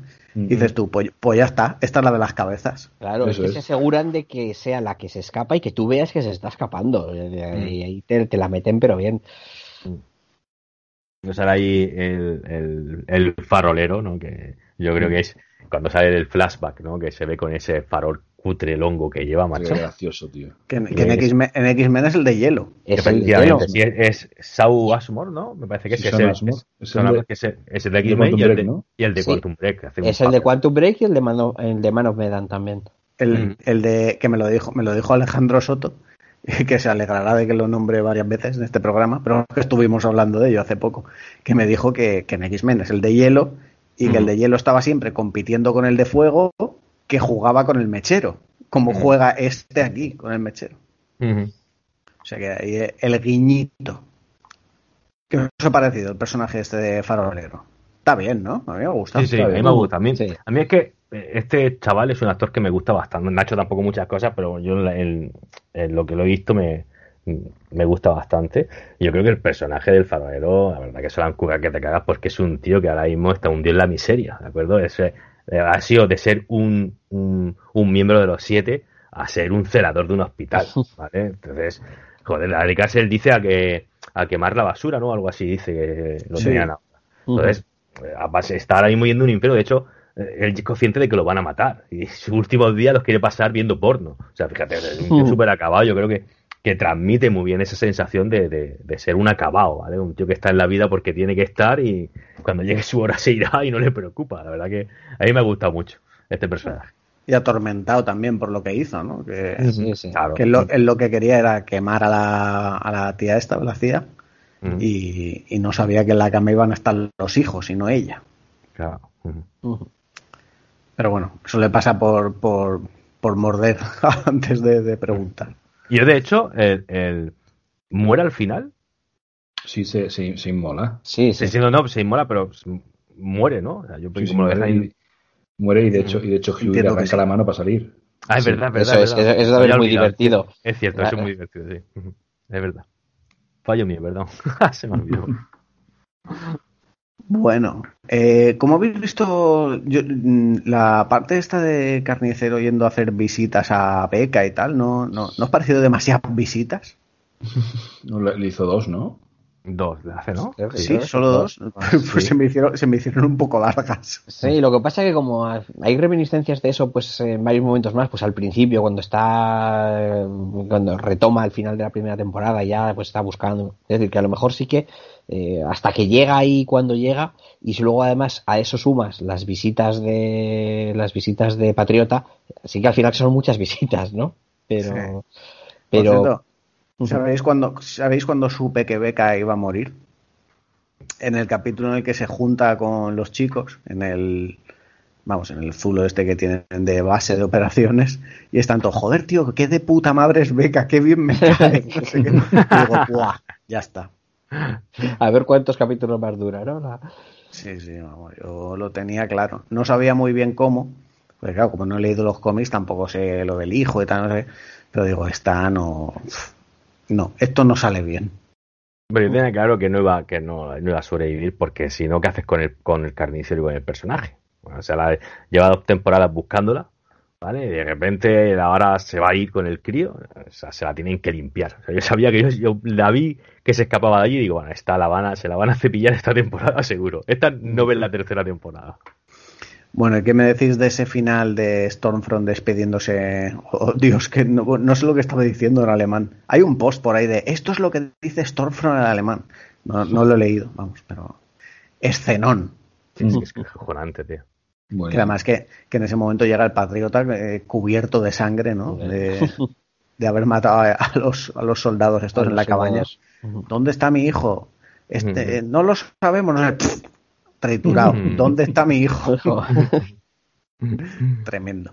Que, que eso, eh, eh, Patriota ha desatado en esta temporada, o sea, ya sea ensoñación o realidad, porque la parte esta, lo hemos dicho así un poco por encima, ¿no? Que lo de la ensoñación esa que tiene, eh, pero es tremendo la, la carnicería que hace y las caras que pone de, de, de, de éxtasis, ¿no? Se está disfrutando ahí mientras le da la parrilla, vamos. Mm. hace ahí, vamos, un- una auténtica escabichina. Y, y, y qué gran final muy acorde a lo que es él, ¿no? De ahí en la, en la cima de, de la montaña o en esa vamos, en ese peñasco, esa sierra, eh, delante, delante de toda la ciudad pegándose una paja y diciendo hago lo que me salga del coño. es buenísimo eso, tío. Tremendo. Sí, de hecho aquí es lo que hemos hablado, ¿no? La manera que tienen de derrotar a Patriota es simplemente diciéndole, oye, mira, vamos a sacar esto a la luz y no te va a querer nadie. Y de hecho dice, bueno, pues arrasaré con todo. dice, pues arrasa con todo, pero no te querrá nadie. ¿De acuerdo? O sea, es, es- es la única forma que tienen. Que bueno, en el cómic no sé si será encontrarán otra cosa, ¿no? Tener un arma secreta, pero en el, en el cómic es que te tengo que hacer mucho spoiler. Sí, No, no, pues. cómo, cómo- qué pasa, qué- cómo, cómo, cómo derrotan a Sobre- en el cómic. como, como yo soy yo soy spoiler friendly, luego a micrófono cerrado me lo, me lo cuento. Pero- si quieres te lo explico, si te lo explico. Pero También me- en, el, me en el encanta cómic, como- Sí, hay una serie nueva, ¿no? Me parece que han aprovechado con la serie para sacar un, nada, me parece, me parece que son una miniserie de ocho números o algo así. Bueno, ya, ya ha dicho Amazon que van a hacer una, un spin-off de, de The Voice. Pues eh, a ver, tiene, tiene sentido. Al final, si da dinericos, ya sabemos que. Hombre, Que creo Esto- que era que iban por el rollo de una escuela de entrenamiento de supers o algo así. Uf, qué miedo da eso. sí. Eso da- Hero Sí, sí, me, me- me- me pareció leer eso. No sé si eso existe en los cómics o algo. Mm. Julio, ¿existe algo de eso? ¿No te A suena? ver, en, el, en los cómics existen como mogollón de grupos de de, de superhéroes distintos, grupos de superhéroes adolescentes y tal. O sea que por ahí pueden tirar. Yo creo que sí. Pero vamos, que si le ponen el cheque, pues eh, Ennis escribe lo que haga falta, ¿eh? Tampoco. Hombre, Sí, Ennis- ya ha escrito más de lo que había escrito en su vida, ese tío, ese desgraciado, porque eh, no sé si los TVOs eh, son TVOs que ya os digo que se- han envejecido mal. Y a día de hoy son, a mí me parecen un poco reaccionarios, la verdad. Pero bueno, en fin. todo el mundo que se ha leído los cómics me ha dicho que le gusta más la serie. Sí, sí, porque es mejor. O sea, es- es decir, porque la, la serie coge la- las, las mejores ideas que hay en los cómics y las, y las pone eh, eh, para hacer algo mucho más interesante que el cómic. Bueno, no hemos hablado de, ya para ir terminando, del personaje de esta chica, eh, bueno, no sé de dónde es, ¿no? Tiene pinta así de etnia musulmana, ¿no? No, sé- no sé si será árabe, persa o tal, que es finalmente la que explota cabezas. Se parecía a Mia Califa, ¿no? Ya, Sí, un poco. Aquí entre tú y yo parecía Mia Califa. Yo, yo sin, sin irme a, a mi campo, que sería ese, ¿no? Iba, iba a decir Kamala Khan de mayor. Pero bueno, ya, ya me entendéis. Esta chica mm, persa, ¿no? Por decirlo, dejémoslo ahí, en persa. Eh, bueno, ¿qué? ¿Qué pasa con eso? ¿De qué bando está? ¿Es terrorista encubierta o qué pasa aquí? Pues la verdad es que no lo tengo muy claro. ¿no? Yo, Yo tampoco. no- yo imagino que es- lo que es es eh, pues una chica que lo que quiere es eh, ser ella la que maneje el tema de los supers, ¿no? Sí, en el sentido de pues tener una especie de control de todo eso, ¿no? Porque digamos que su mm, visión pública lo que lo que está abogando pues es por una regulación, por un control, una continencia de los de los supers, ¿no? Pero claro, por otro lado te dicen, no, que mira, que yo también lo soy y encima mm, aquí me salto lo que, lo que necesite para conseguir mis objetivos. De hecho, esta mujer es como todos los super, o como casi todo, va buscando el poder. Y de hecho ella lo quiere hacer, pero mediante, de hecho, eh, se despide la serie con una candidatura, ¿no? Se supone que a la presidencia, digo yo. al, Congreso, ¿no? O al Congreso, o sea, eh, se despide de la serie así, o sea, esta mujer va buscando lo mismo que busca el patriota. o Stormfront, pero de otra manera. O sea, ella quiere ser la presidenta, por ejemplo, y va a poner. Lo que no quiere es tener al lado a una compañía como Vogue con sus super que le quiten el poder a ella. Y de hecho, usa todo lo que está en su mano, sus propios poderes, para. claro, pero, pero, pero, es un poco contradictorio, porque, mm, es decir, lo que le iba a ayudar a conseguir precisamente eso es precisamente el juicio que, que, o la audiencia bon, que ella misma dinamita. Entonces a mí eso sí que me chirrió un poquito. yo, a ver, yo lo que creo, lo que creo, lo que creo que pasa es que eh, por una parte, el bot lo que quería era meterse, eh, tener contrata con el ejército, vaya. que es lo que estaba haciendo. pero en este caso, es, no, es, no es contrata con el ejército, en este caso es directamente hay un súper en el Senado. Que es, que es distinto, o sea, es, mucho más. No, ya. No sé, yo ya digo que a mí no me ha quedado muy claro de las intenciones de esta chica o o si será terrorista, ¿no? O, vamos, mal pues pensando por su etnia, ¿sabes lo que te digo? además, o sea, ya no mal pensando, es que te lo enseñan. Sale un, un supervillano musulmán en el primer capítulo que, se carga negro oscuro.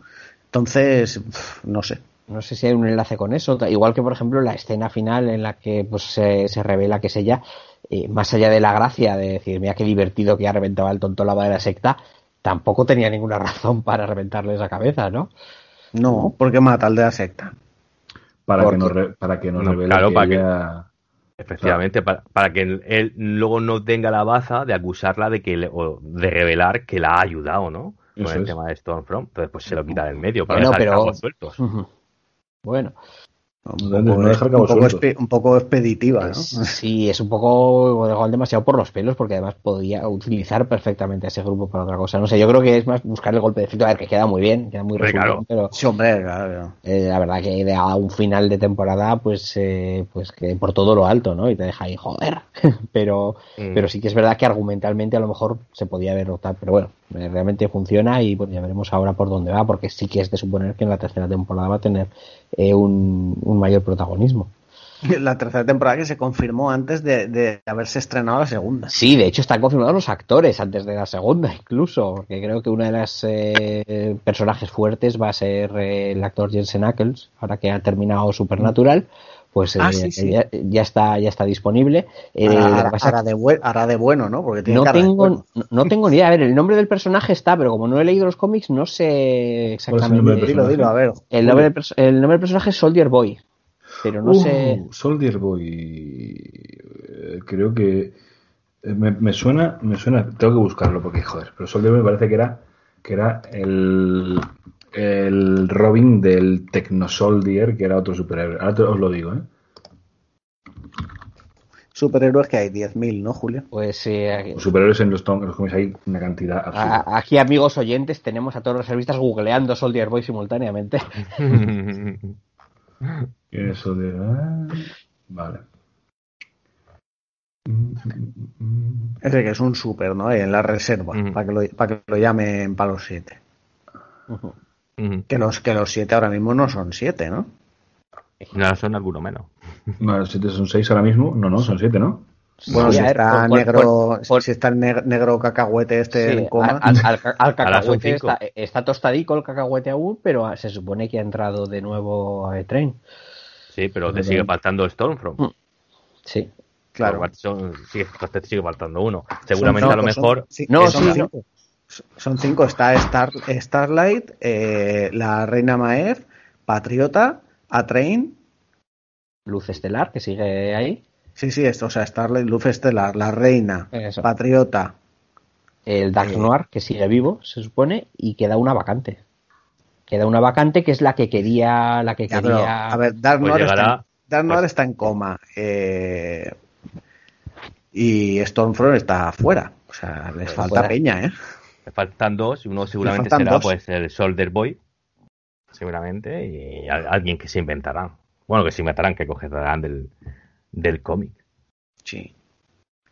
Yo la verdad que, Si, hay una cartera de superhéroes ahí extensísima, pues, pues anchas Castilla. Claro. Pero yo aquí, no sé ya, eh, como dice Julio, ¿no? Que ya se son no que se hayan separado, sino ya que nacieron separados, ¿no? El cómic, aunque manejan la misma idea, los argumentos son algo distintos. Eh, la tercera temporada, o sea, la verdad que no sabría. ¿Tú sabes por dónde van a ir la tercera temporada? Tal vez una idea tú, Julio, de según que te has leído el cómic, por dónde van a ir los tiros de la tercera temporada o qué? Hombre, yo entiendo yo entiendo que irá por esto, ¿no? Por lo que hemos comentado de la carrera esta de la congresista por llegar al poder y ver cómo reacciona Vox ante, ante todo esto. Supongo que tendrá más protagonismo Giancarlo Espósito, ¿no? Porque. Sí, por el tema más corporativo y más de. Claro, ahí tienen que meterse. Entonces. No sé, tampoco lo veo una serie para que estiren el chicle muchísimo y que maten al patriota y esto siga para adelante con otros actores. O sea, yo creo que esto tendrían que cortar en algún momento. Y esta era la siguiente pregunta que quería hacer Julio. Si aquí había un tema para más. En el cómic había más magra para hacer más temporadas y estirar esto mucho más. Bueno, el, cómic, el cómic es larguísimo, ¿eh? Mm. Sí, yo me puse, me puse hace poco a ver. Sí, sí, sí, yo me puse a verlo en Arsenio, a ver cuánto había ahí para descargar. Y sí, sí, amigos, soy pirata. y, y había mogollón, ¿eh? Pero mogollón, no sé, 130 números, una barbaridad. Joder, macho. son, son unos, unos cuantos. Eh, bueno, pero a lo mejor yo que sé. Igual, me, igual me he pasado y son no, 90. 130 no, pero creo que eran 70. 90, sí. Yo se lo eran 70 y tantos y líneas y, además eh, un par de miniseries eh, integradas ahí. O sea que al final 90 tranquilamente. Yo, pues pero yo se preguntaba a Julio porque yo no sé ahora mismo a qué altura de los TVOs estamos. O sea, porque a lo mejor sí son 190 números, pero en dos temporadas te has cargado los primeros 80. Ah, bueno, yo creo que aquí hay un poco por mezclijo. ¿eh? Por eso quiero decir que, si sabía por dónde iban los ¿Eh? confirmado que se me ha ido, ¿eh? 72. 72, sí, sí, no, a ver, es que son 72. Igual subía más con los spin-offs y tal. No, es que eso, hay unos spin-offs. Eh, había algunas, algunas series, una del carnicero me parece que había, otra de. Eh, pues no sé, eh, es que el problema es que no las he leído, ¿no? Además lo, lo, lo mm, tengo, mm. lo tengo aquí delante. Eh, pero, pero vamos, sí, había alguna miniserie que además deben estar, pues, eh, pues supongo que a lo mejor tapando algún hueco, algún flashback del pasado o algún, alguna historia paralela de los, de los personajes pero al final el material hay. Y además pues eh, como comentaba Julio si además hay miles de grupúsculos de superhéroes y puedes centrarte en contar historias de cada uno de ellos y meterlos y sacarlos como quieras pues pues entiendo qué, material tienen. Sí que es cierto que, que la serie tal como está planteada eh, está muy centrada en algunas cosas y hay algunas que no sé cuánto se van a poder estirar. Quiero decir, la disputa entre carnicero y patriota no la puedes prolongar ocho temporadas más. Eh, tienes que resolverla tarde o temprano y más cuando has quitado ya a, Beca de por medio, ¿no? Eh, ahora ya sí que parece el cara a cara definitivo entre ambos, o debería venir ya, no deben no deberían prolongarlo demasiado. Eh, el resto de tramas, pues eh, están ahí, ahí. Esta que se acaba de crear, pero pues ya parece, por ejemplo, que la trama de la hembra está ya resuelta con todo lo de su hermano. Eh, ya te han contado, pues un poco el pasado de Frenchy, de leche materna también está contado, con lo cual se están cerrando muchas cosas, o se abren muchas, o, no hay para, para mucho más, con los ingredientes, insisto, que hay ahora si se dedican a sembrar, pues también podrán recoger más adelante, ¿no? Pero lo que hay ahora tiene que estar ya a punto de caramelo. Yo con que no la alarguen mucho, que no, que no la echen a perder. Sí, no, hay nada peor, por no sé, de estas que morir indignamente, ¿eh? O sea, morir mm. arrastrándose con tramas inverosímiles que no tienen ninguna coherencia y, bueno, habrá que ver. Bueno, pues nada, vamos a dejarlo aquí. Yo creo que le hemos pegado un buen repasito a la temporada y además como, como nos lo habíamos propuesto, ¿no? Un poco así tertulia de, de quedar los colegas a tomar unas birras y comentarla. Y, nada, me ha pasado bomba. Eh, Oscar, nos abandonas, ¿no? en la segunda parte. Yo, me, me retiro. Muy bien. Nada, un placer haber estado con vosotros y un abrazo. Ah, al revés. Un placeraco que te hayas podido pasar en, en este ratico. Eh, oyentes, como siempre, ponemos unas promos, un temita musical y volvemos con las reseñicas, ¿vale? Que van a ser rápidas, cortitas y al pie. Ahora venimos. Bienvenidos a noespaisparafrikis.com, un lugar donde encontrarás los análisis más sesudos firmados por los mejores jugones de la red. Alberto, Martín, David, Vale, Carlos, Rebe, Imposible, Juli, Antonio, Gang, Oscar, García, Jaime, Snow. Las noticias más relevantes del sector del ocio electrónico y por donde se pasan a charlar con nosotros los personajes más importantes del mundillo digital. No es país para frikis.com, tu web de ocio digital y no tan digital. Diferente, diferente. Muy buenas tardes, noches, días, amiguitos, a modo de presentación. En nuestro nuevo proyecto que se titula La Marigonera Podcast, os damos la bienvenida a esta propuesta en la cual hablamos de temas que tratan pues de aquello que les gusta a los machos o a los maricas, o sea, todo aquello que sin etiquetas vamos a tratar. Yo creo que vamos a traer un menú muy interesante, un programa muy interesante y un placer tenerlos a todos vosotros. Un beso para todos. Adiós. Chao. Besico.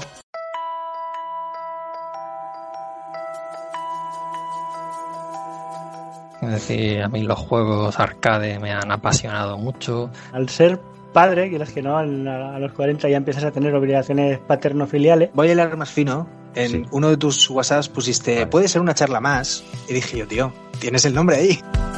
Puede ser una charla más. Tu programa variado donde hablar es lo que cuenta. Soy un genio, soy un genio y no, y no me he dado cuenta.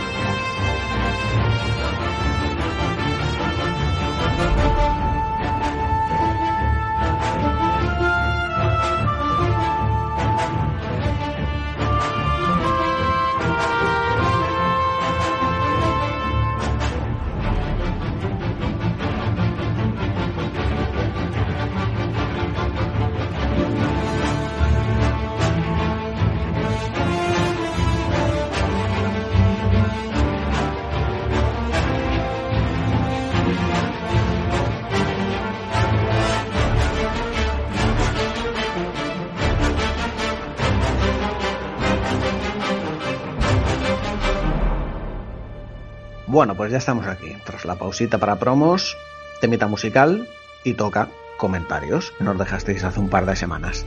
El primero de ellos es de alcalde, alcalde de Jordi. Miyazaki. Dice, muy buenas, pues como he comentado en Discord, la serie me parece que está muy bien. Tiene todo lo que hizo grande a la primera temporada, humor negro, casquería, etcétera, pero he de decir que pese a que los últimos capítulos te explotan la cabeza, literalmente, el final de la temporada me ha dejado frío. Me ha faltado ese cliffhanger potente como al final de la primera con Carnicero descubriendo que su mujer estaba viva y tenía un hijo de patriota. Aquí el final es menos impactante, pese a todo me ha flipado y la he visto en dos días. Así que ni tan mal. Sobre las reseñas, ninguna me llama especialmente la atención, pero siempre es un placer escucharos hablar de videojuegos, así que estaré atento a ver qué decís. Un saludo, camaradas. Aris González, Bayor de la voz de Horus, dice: Tendré que acabar a tiempo de Voice para poder escucharos. En cuanto a lo visto por ahora, me ha sorprendido bastante el producto, siendo algo tan trillado como los superhéroes. El personaje de Patriota nunca deja de demostrar lo que podría pasar con un poder tan inmenso. César Martín Relva dice, hola chicos, sobre The Voice poco puedo decir porque voy picando serie tras serie y apenas he visto nada, prácticamente al igual que las reseñas donde destaco Torchlight, aunque esta tercera parte no he jugado, tengo los dos primeros con agradable recuerdo, gracias por seguir así. Miguel González dice, aún tengo unos cuantos episodios para ver de la segunda temporada, pero debo decir que sigue manteniendo un gran nivel en la que destaca nuevamente Patriota. Respecto a los juegos, a ver qué nos contáis de Torchlight 3. Eh, Wodux, que es Javier Córdoba, dice, se viene programón hablando de la serie The Voice, esta parodia de superhéroes con el toque de humor especial de Garth Ennis y mucha sangre, dos buenas temporadas que he disfrutado y que tengo ganas de oír, ¿qué os ha parecido a vosotros? Hasta oíros en el programa, un saludo. Kaiser77 dice, gran serie, muy desconocida hasta que salió en Amazon. Muy desconocida, pero eh, antes de Amazon estaba en otro sitio, no, ¿no? Supongo que se referirá a la, a la marca. Supongo que se refiere al cómic, pero el cómic yo creo que no era tan desconocido. Vamos, bueno. la, la, serie, la, serie, la produce Amazon, en cualquier caso. Whatever. Dice, la primera temporada me quedó un poco frío porque no le terminé de pillar el punto, pero la segunda me llenó mucho. Lo más interesante de la serie, además del papel de Patriota, que es el prota de Banshee, una serie que hay que ver, Agustín y yo estamos de acuerdo en esto. Eh, dice, es como cada uno ve lo que quiere ver. Es sorprendente como algunos ven masculina tóxica en que el patriota está como un cencerro. No vamos a entrar en razones que supongo que lo haréis allí. Otros la ven como propaganda progresista cuando Stormfront hace eso toda la serie. Esta serie debería ser estudiada como tesis porque tiene de todo. Postdata, y no digo que es de superhéroes, porque creo que esto queda eclipsado por lo que ocurre. Postdata 2, como curiosidad y no es coña, se dice y se comenta que las pelis porno que sacan en la televisión las van a sacar de verdad para expandir el universo de. Joder. Esto sería la polla, nunca mejor dicho. Joaquín Gamboa dice, muchas ganas de oír el programa a ver qué os ha parecido. A mí me encantó la primera temporada y esperaba más espectacularidad en esta. Y yo al menos no la he visto. Algunas tramas me han parecido alargadas artificialmente y un poco sosas. Se salva por los grandes personajes y dos o tres momentos divertidísimos. Pregunta retórica. ¿Hasta cuándo podrá permitirse la serie no desatar a Homelander? Pues lo hemos comentado un poco, ¿no? De que en algún momento terminará de pelarse el cable. Ya veremos cuándo. Eh, Alex Molins dice, hola Jaime y demás reserveros. La segunda temporada de The Voice ha hecho crecer todavía más si cabe lo visto en la primera temporada. Es una serie que me está gustando mucho y de esas que te hace decir, voy a ver un capítulo más, hasta que te das cuenta de que se ha acabado la temporada y tienes que esperar a que aparezca una nueva. Quería comentar la fuerza visual que tiene esta serie, con escenas como la del patriota bebiendo leche materna. Ya podrían haber puesto a patriota comiéndose los sesos de una persona, seguro que no habría sentido tanto asco a la vez que me brotaba una sonrisa enorme al ver semejante locura. Aunque es una serie eh, que me está gustando, terminaré diciendo que espero eh, que para que termine muy satisfecho con esta serie sería muy interesante tener previsto un final y que este no fuera mucho más de una quinta o sexta temporada. ¡Ah! Qué difícil es leer sin comas. Eh, muchas hechas y un saludo podcastero. Bueno, luego decía que no era hechas, que eran muchas gracias. solo releo Dice, The Voice me ha gustado mucho, ambas temporadas son brutales, la paliza de las mujeres, eso sí que es empoderamiento y no las pamplinas de Disney. Esta serie debería ser de obligado visionado desde que los niños entran en guardería. Jejeje. Saludos. Paco Díaz dice, serie brutal, de mis favoritas. De los juegos solo jugué al primer Mafia en PC, hace muchos años ya. La música era fantástica. Alejandro Soto dice, ¿qué pasa chico? Eh, vaya serie, My Boys, vaya serie. Dice, a mí me encanta, está desde ya en el top 3 de las últimas series que he visto con los Peaky y Game of Thrones. Desde Billy Carnicero hasta Patriota me flipan. Y en esta temporada 2 ambos tienen momentos de casi tocar fondo. Pero joder, qué diferencia entre cada uno a la hora de salir a la superficie. Esta temporada me ha gustado más que la primera. Tiene un montón de momentazos, tanto en giritos como en goro. Entiendo que dice gore no el malo de Mortal Kombat, claro. Como también referencias a otras pelis de super hijos. Superhijos.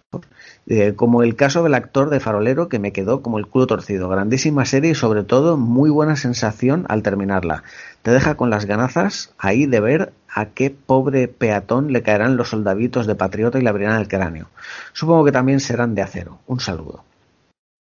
Y luego, por último, comentario de Monrack que dice: Saludos, equipo, casi no llego. Menudo caos esto de ser profe más el COVID. Bueno, The Voice, ¿cuánto tiempo hacía que no tenía esa sensación tan especial de que quiero que llegue el viernes porque estrenan un episodio de una serie que quiero ver? En general, genial. Quizás abusan un poco de escenas sexuales, llamémoslas barrocas, eh, pero el resto genial con todo un cliffhanger de los que dices, tengo que esperar un año entero para ver qué pasa, junto con Umbrella Academy, mis dos series de superhéroes favoritas. Hasta pronto y en breve vuelve el western espacial. Que se referirá a el mandaloriano, ¿no? Me la trinca con las dos manos. Eh, por cierto, breve, eh, un breve inciso antes de meternos con las reseñas, que no hemos comentado nada de la escena esta que le mete el sopapo el patriota al super ese que querían meter en los siete y dice, pero este mierda que si le hace así, ¡pimba!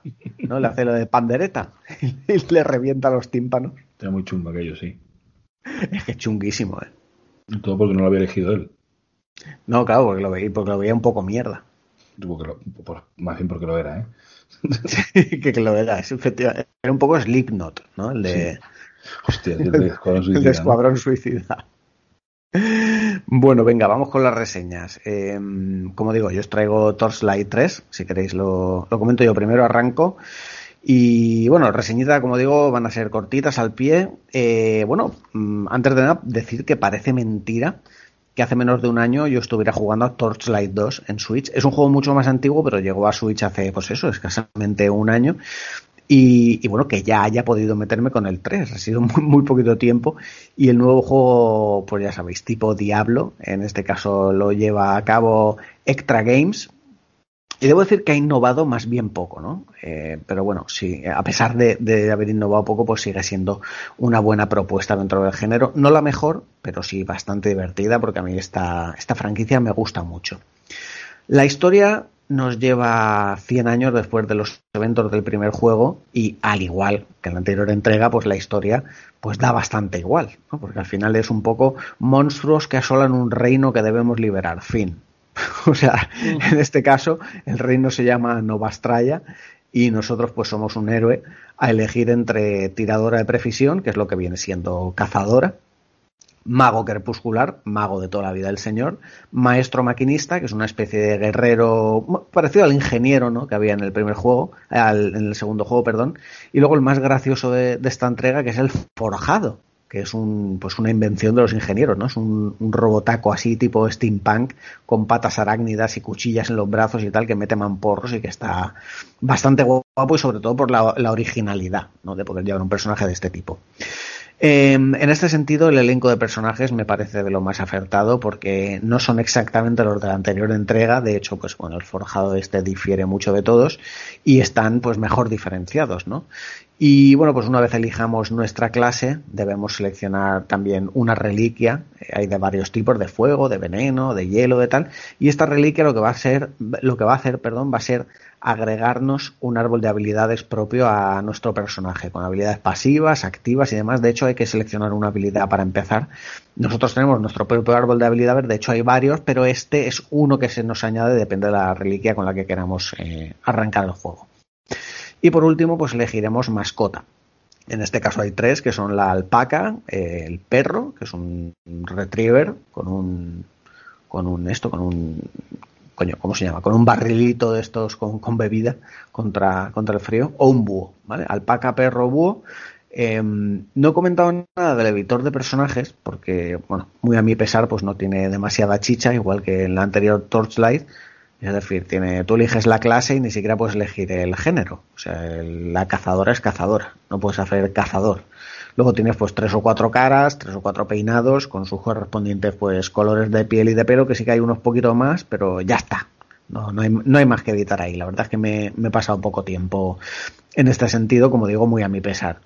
Y bueno, pues a partir de aquí, pues ya sabéis lo que hay, ¿no? Vista cenital, a matar bichos a mansalva, recoger armas y equipo como si no hubiera mañana, cumplir misiones, subir de nivel, hacer mazmorras, enfrentarnos contra jefazos y activar portales que nos van a permitir viajar a lo largo del vasto mundo de Torchlight 3 que iremos explorando solos o acompañados. Esto ya sabéis, hay gente que prefiere jugar sola, gente que eh, donde ve la chicha en estos juegos en, en jugar acompañados e ir rejugando y rejugando, subiendo de nivel, consiguiendo equipos legendarios y estas cosas. Y obviamente, pues bueno, eh, yo la primera partida la he jugado solo, no, descarto jugar acompañado en futuras ocasiones. Y, y, nada, respecto a esto, pues poco más puedo contaros, ¿no? Porque realmente no hay mucho más. Es un juego eh, que debo decir que no te ofrece demasiado más allá de, de, lo que es el juego en sí, o sea, de o sea, de explorar, luchar, cumplir misiones mientras mejoras a tu personaje y tu equipamiento, eh, que es de lo que trata este juego y de lo que trata la saga, pues mm, no hay mucho más allá. O sea, no puedo hablaros de temporadas, de de las forjas, de, o sea, no, no hay cosas secundarias que te expandan demasiado lo que es la experiencia de juego. El juego es largo, es grande el mapa, hay muchas cosas que hacer, las mazmorras pues ya sabéis que no siempre son las mismas, o sea, es un juego que te ofrece bastante en cuanto a contenido, pero de lo, lo, lo que ves, o sea, lo que ves es lo que hay. Entonces, en este sentido, como no queráis que os describa las zonas, de primero avanzaremos por el bosque donde vamos a ver unos goblins y en la siguiente zona más helada hay trolls, pues eh, realmente es que no puedo contaros mucho más, ¿no? Mm, lo dicho, si juegas con más gente, pues podrás hacerlo en mayores niveles de dificultad y por lo tanto pues ganarás experiencia más rápido y mejores recompensas, obviamente. En el apartado técnico, pues ya sabéis lo que hay, ¿no? Gráficamente eh, lo habéis visto en anteriores, en la anterior entrega, sin ir más lejos, porque básicamente es lo mismo, es eh, estilo artístico súper colorido, tipo cartoon, a mí me gusta mucho, es rollo World of Warcraft, ¿no? O, Warcraft, o un poquito así Blizzard friendly. Eh, como digo, un poco mejor que la anterior entrega, pero muy continuista también en ese sentido, ¿no? Y en el apartado sonoro, pues tenemos una banda sonora cumplidora, sí que es verdad que no hay temas mega épicos que nos vayamos a poner de melodía de móvil, pero está bastante bien. Y luego las voces en inglés subtituladas a nuestro idioma. ¿Qué tiene de malo este juego? Pues eh, es una pregunta un poco... Es difícil de responder realmente, porque yo te diría, bueno, pues, ¿qué tiene de malo? Pues todo y nada a la vez, ¿no? Porque al final eh, yo creo que, que, es un juego que le ha lastrado muchísimo, porque no sé si lo sabéis, pero este juego sale de un free to play. O sea, este Torchlight viene de, de, un Torchlight que se llamaba Torchlight Frontiers. O sea, esto no es Torchlight 3 desde su nacimiento, esto era el Frontiers, que era, como digo, un free to play, que no dio la pasta esperada y que al final pues decidieron darle una capita de acabado, o sea, es decir, de vamos a hacer una campaña completa, cerramos el juego, ponemos por lo típico la posibilidad de jugarlo online en sucesivos niveles de dificultad y tal, lo renombramos como Torchlight 3, lo vendemos en consolas y ya está, ¿no? Pues debo decir que esto pues se nota, aunque no es un juego que se haya hecho desde el principio porque eh, es muy, muy, muy continuista con respecto al 2. Se nota que no es una nueva entrega 100%, que es lo mismo de siempre, que no innova en nada, que tiene mecánicas anticuadas, porque el segundo Torchlight tiene ya un porrón de años y todas estas cosas pues se notan. No puedo decir otra cosa. Aún así, ya digo, eh, es un Torchlight. Eh, a mí me encantó el 2, me ha encantado el 3, eh, juego que he disfrutado y que seguiré disfrutando muchísimo. Mm, ya digo, es un porrón de horas, son juegos muy disfrutones, de Diablo Like son de lo mejorcito que hay. Sí que es verdad que hay muchísima oferta ahora de este género, sobre todo en PC, ¿vale? En consolas, pues, eh, bueno, hay unos cuantos también, pero esta es una muy buena opción. Yo además lo he podido probar, el, el, código que nos pasaron fue en Xbox, también lo he podido probar en Nintendo Switch y en ambas plataformas se juega de lujo que te crujo. Son juegos que el manejo es súper sencillo. O sea, esto es lo típico que vas desbloqueando habilidades a colocar en los distintos botones de, del mando, ¿no? En la X, en la A, en la B, bueno, en el caso de Xbox y L, L1 para curarte el mana, L, R1 para la vida y poco más. O sea, son controles así tipo Diablo. Y son juegos que, que ya digo, son pozos de hora porque son bastantes horas. Eh, la, base no sé cuántas horas serán, pues a lo mejor 25 horas o así. Y, y luego, pues obviamente son juegos de rejugar para ir pues un nivel más o voy a empezar otro personaje o que este lo quiero llevar al máximo nivel para conseguir el mejor equipo y te tiene que gustar el género. A mí ya sabéis que me encanta, ¿no? Como, como dice Julín, ¿no? A ti es que los juegos de matar bichos y recoger mierda, pues esto es, esto es un juego un poco así, ¿no? Los dungeon crawlers son un poco loteo a mansalva y hacer mazmorras y jefes y está genial. Yo las pegas yo creo que las he dejado claras, ¿no? Que es un poco eh, es un poco también, se lo comentaba a Nacho Requena hoy precisamente en, Twitter, que, que, le decía, es que en esta generación ha habido muchos juegos que su siguiente entrega parece una expansión de la anterior, ¿no? Y que se ha innovado poco y entonces pues eh, en este sentido. Y, este es un caso, pues, mm, un ejemplo perfecto de esto. Pero si sabes a lo que vas, de que es un poco que estás jugando a lo mismo, pero con otros personajes y en otro mapa y tal, y, te da un poco igual que es yo quiero más Torchlight, pues aquí tienes más Torchlight. Es un gran juego, con esas peguitas que os he comentado, y yo mm, no puedo no recomendarlo, porque yo me lo he pasado y me lo estoy pasando muy bien. Siguiente reseñica. Eh, Julio, ¿estás dispuesto ya a gritar o qué? ¿O pasamos a Agus? Sí, ya puedo hablar claro. Perfecto, pues nada, tírale tú a la primera que tú quieras y luego Agus la suya y luego cierras tú. Vale, ok.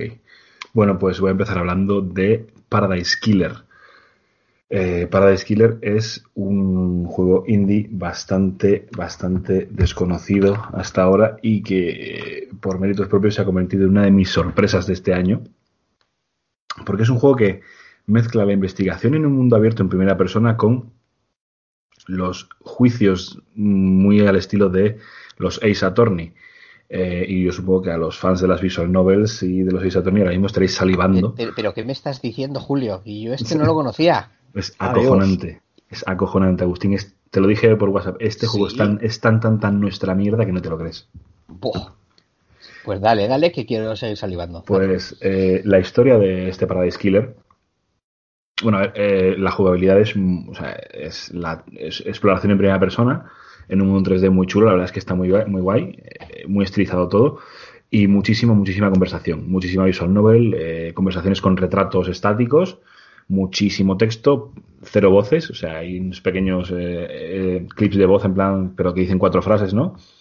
Y luego la parte del juicio y todo lo demás es investigación, reunir pruebas, eh, algunos puzzles sencillitos, algunas misiones secundarias, pero todo, todo es a base de investigación y conversaciones.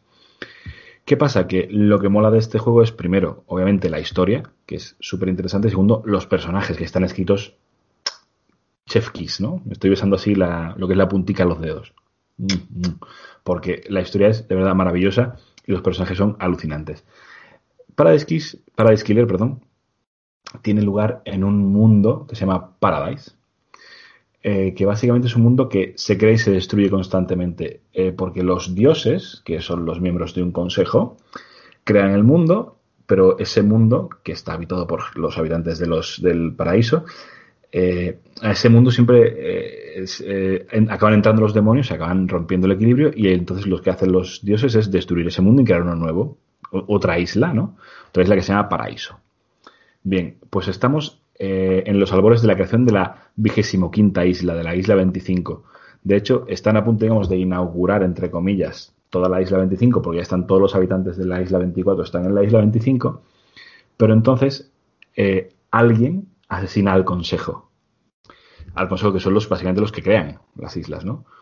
Entonces, para resolver este crimen, eh, llaman a una detective que se llama Lady Love Dice, que lleva exiliada no sé cuántos mil días por un crimen que eh, ya, ya se, va descubriendo durante la investigación y la llaman para resolver el crimen del asesinato del consejo, la llama el propio juez. Entonces, básicamente tú eh, investigas con un compañero que se llama Shinji, que es una especie de, Buda, o sea, de Buda, de, de, deidad, tiene forma como deidad no budista, sino hinduista, perdón. Eh, y, vas descubriendo una trama en la que se habla mucho de la religión, de las deidades, de, las, eh, los falsos ídolos. Eh, hay diversidad sexual de todo tipo, puedes romancear a muchos personajes de distinto sexo. es un juego súper, súper interesante. lo que pasa es que, claro, es un juego de, de un presupuesto bastante exiguo, vamos a decirlo así. De modo que la exploración por los escenarios se hace en primera persona y los escenarios están muy bonitos, pero están vacíos porque, bueno, la excusa es que los habitantes ya están en la otra isla, ¿no? Solo quedan, digamos, en, en la isla los sospechosos.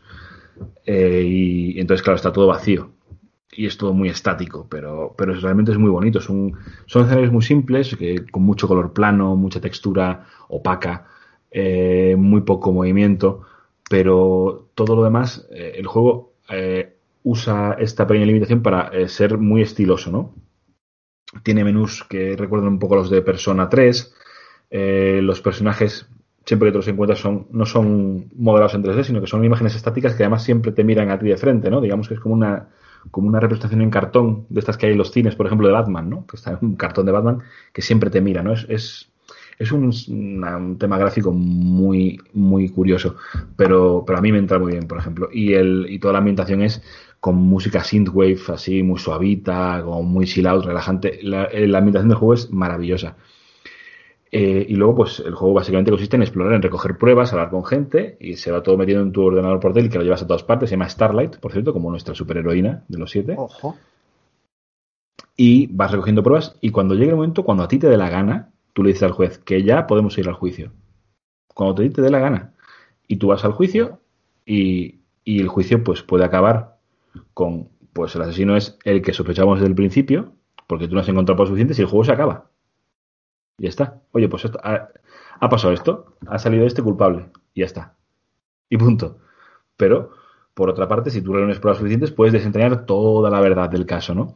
Entonces está muy bien porque realmente, pues, eh, puede ser que tú creas que tienes la información suficiente y que tienes clarísimo quién es el, quién es el asesino, y resulta que vas al juicio y tocó todo.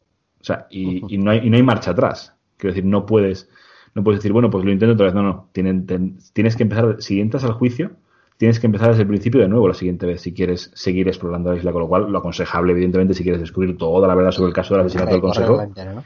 es in, exactamente recorrer la isla palmo a palmo eh, mirando cada cosa. Para recorrerla, además tienes, bueno, vas recogiendo como cristales, se llaman cristales de sangre, blood crystals, que sirven para muchas cosas.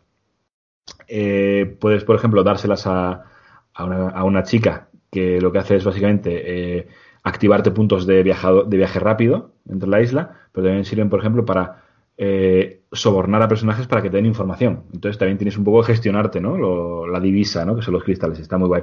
Y los cristales los encuentras, pues, explorando la isla. Eh, consejito, al principio del juego eh, hay un lugar, al poco de empezar, donde consigues el doble salto. Si no lo consigues al principio, te vas a pasar un buen rato dando vueltas, porque nadie te dice, mira, aquí está el doble salto. O sea que, recomendación, buscar el doble santo antes de seguir. Eh, y lo, lo, interesante de todo esto es que lo que he comentado, que realmente no importa el resultado del juicio para tu partida, porque los hechos son los hechos y la verdad es la verdad. Y, y, una, y, el lema de Lady, de Lady Love Dice, que es la protagonista, es que la verdad y los hechos no siempre son lo mismo. Y ya digo, es un juego que, que es que, no, es que no hay mucho más que decir, salvo que si te gustan las eh, visual novels y los juegos de Ace Attorney, tienes que jugar a este juego. El, la única pega es que está en perfecto inglés. Hay una cantidad de texto enorme, pero enorme, lo digo en serio, ¿eh? muchísimo texto, y, y, no es en un inglés sencillo. Entonces, en fin, yo sé que es una pega grande para mucha gente, pero, pero aquel que no tenga problema con el inglés y le guste este estilo, tiene que jugarlo porque de verdad que es maravilloso. Es maravilloso, es algo que además eh, me, parece que el equipo de desarrollo son dos personas o tres personas y me parece algo acojonante. Sobre todo, ya digo, porque la historia, bueno, pues es una historia típica de misterio, sino porque la ambientación y los personajes están escritos de maravilla. Yo estoy enamoradísimo de, Lady Love Dice, la protagonista, y de verdad os lo digo. Agustín, tú en concreto tienes que jugar a este juego. Vamos, yo por todo lo que has dicho, estaba diciendo, este es para mí. O le voy a echar, eh, vamos, le a echar el guante ya mismo. Está, está no en sé, Steam sí, también, sí. ¿eh? Sí, Agustín, uh -huh. a ti en el momento que te han dicho no lo conoce casi nadie, tú, ¡buah, Goti! no, hombre, al final hay que jugarlo, hay que probarlo, ¿no? Pero, pero vamos, con los ingredientes que ha comentado Julio, lo tiene todo para, para ser uno de mis juegos de cabecera, vamos. Bueno, te digo que este Agustín, conociéndote, es que te va a flipar. Te va a flipar. Solo, solo, solo le faltaría que tuviera eh, puzzles a lo picros. A- a- algún pícaros ahí oculto Pues no, esto. pues Oye, no, yo de todas maneras tengo, tengo una duda, Julio, Dime. porque mm, por, por el planteamiento del juego, pues eso, si el objetivo es buscar estas pistas, encontrarlas, pero por otro lado estamos en un mundo abierto, mm, no sé cómo de grandes al final el mundo abierto, ¿no? Ahora sabes que, que gusta tanto decir, es el mundo abierto más grande jamás creado. claro, eh, esto al final me suena un poco como buscar agujas en pajar. ¿Hay algún sistema de semiguiado, no sé, o, Eh, o- o bueno, pistas para encontrar las pistas? O no El, sé cómo. el, el gui- el guiado es que con personajes te dicen, pues yo estuve aquí, estuve en la casa de no sé quién, tal, o sea, ese tipo de cosas. di- digamos que es algo lógico, no vas a encontrar Sí, sí. una pista debajo de un árbol porque sí. Claro, no, no, no, o sea, no. Vale, está todo, está todo en ese tipo, en el tipo de tú interrogas a una persona y la persona te dice, pues yo estuve aquí, estuve allá, entonces tú vas al sitio que ya te dice, investigas, no sé qué, sacas cosas de ahí.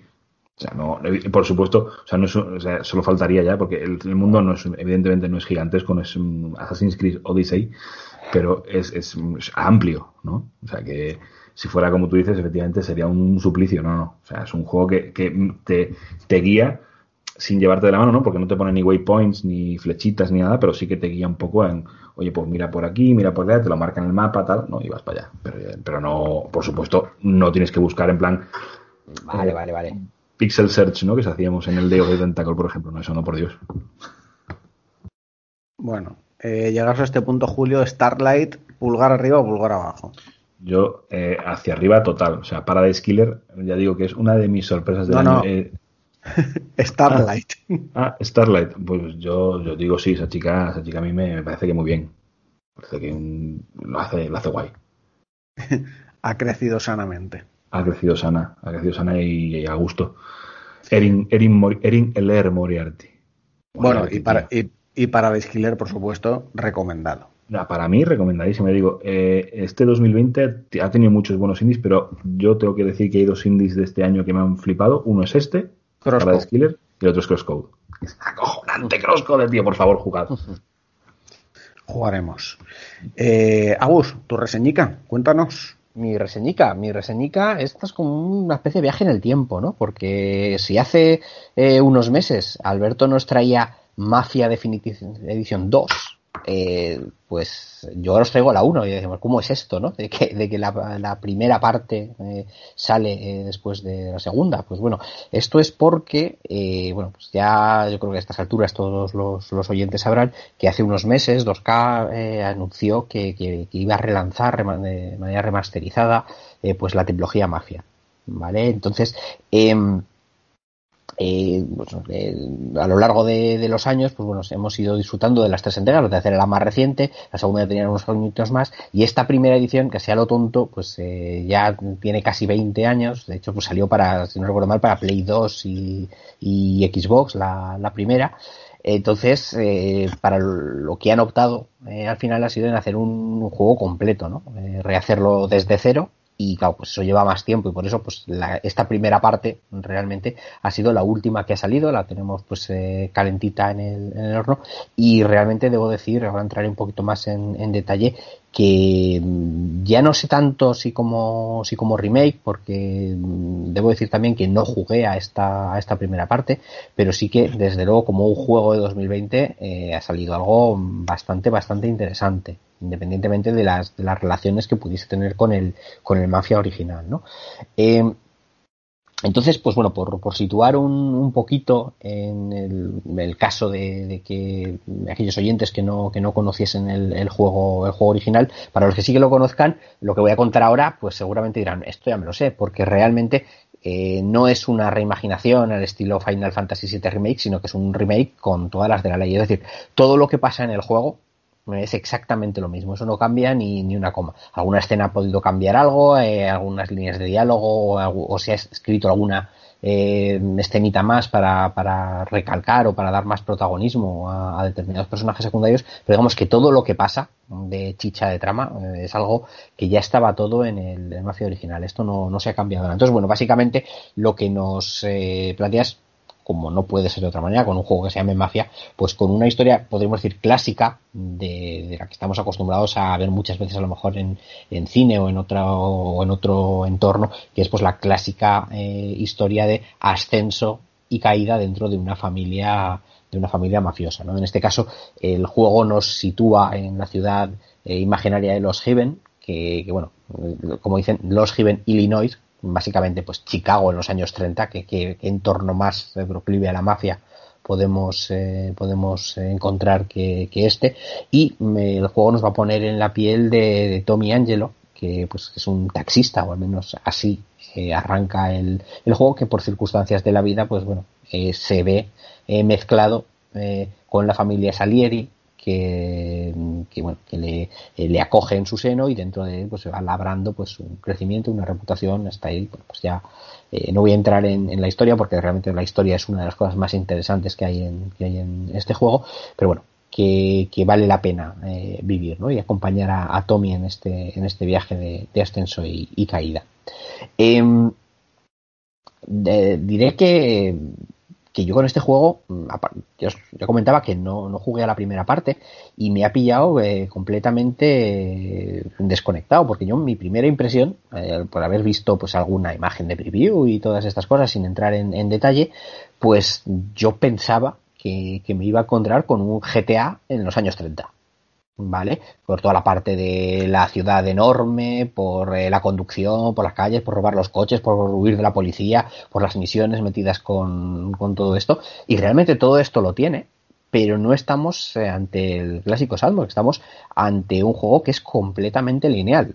Es decir, lo único que se puede hacer en la ciudad es conducir y hacer la misión que te toca. Nada más. No hay NPCs, no hay misiones secundarias, no hay nada más que no, que no sea hacer esto. En este sentido, pues es una aventura pues eh, lineal que con la única diferencia que mm, entre una misión y la siguiente, o, o, digamos desde el sitio donde arrancamos eh, o terminamos en la misión anterior hasta la siguiente, vamos a tener que conducir para ir al sitio de la ciudad en la que se va a desarrollar esa trama y así pues nos vamos a mover pues por diferentes entornos de, este Chicago, mejor dicho, de este eh, Los Haven, ¿no? Pues eh, barrios eh, eh, que hemos visto muchas veces o hemos imaginado muchas veces, pues como pues Little Italy, como Chinatown, como barrios residenciales, como otra otro acto que se desarrolla en una cárcel abandonada, otros que se desarrollan en campo abierto, otros otro en un aeródromo, otro en una mansión. Entonces estamos realmente el trabajo de la ciudad es simplemente el ser un, órgano vivo en el cual todos estos entornos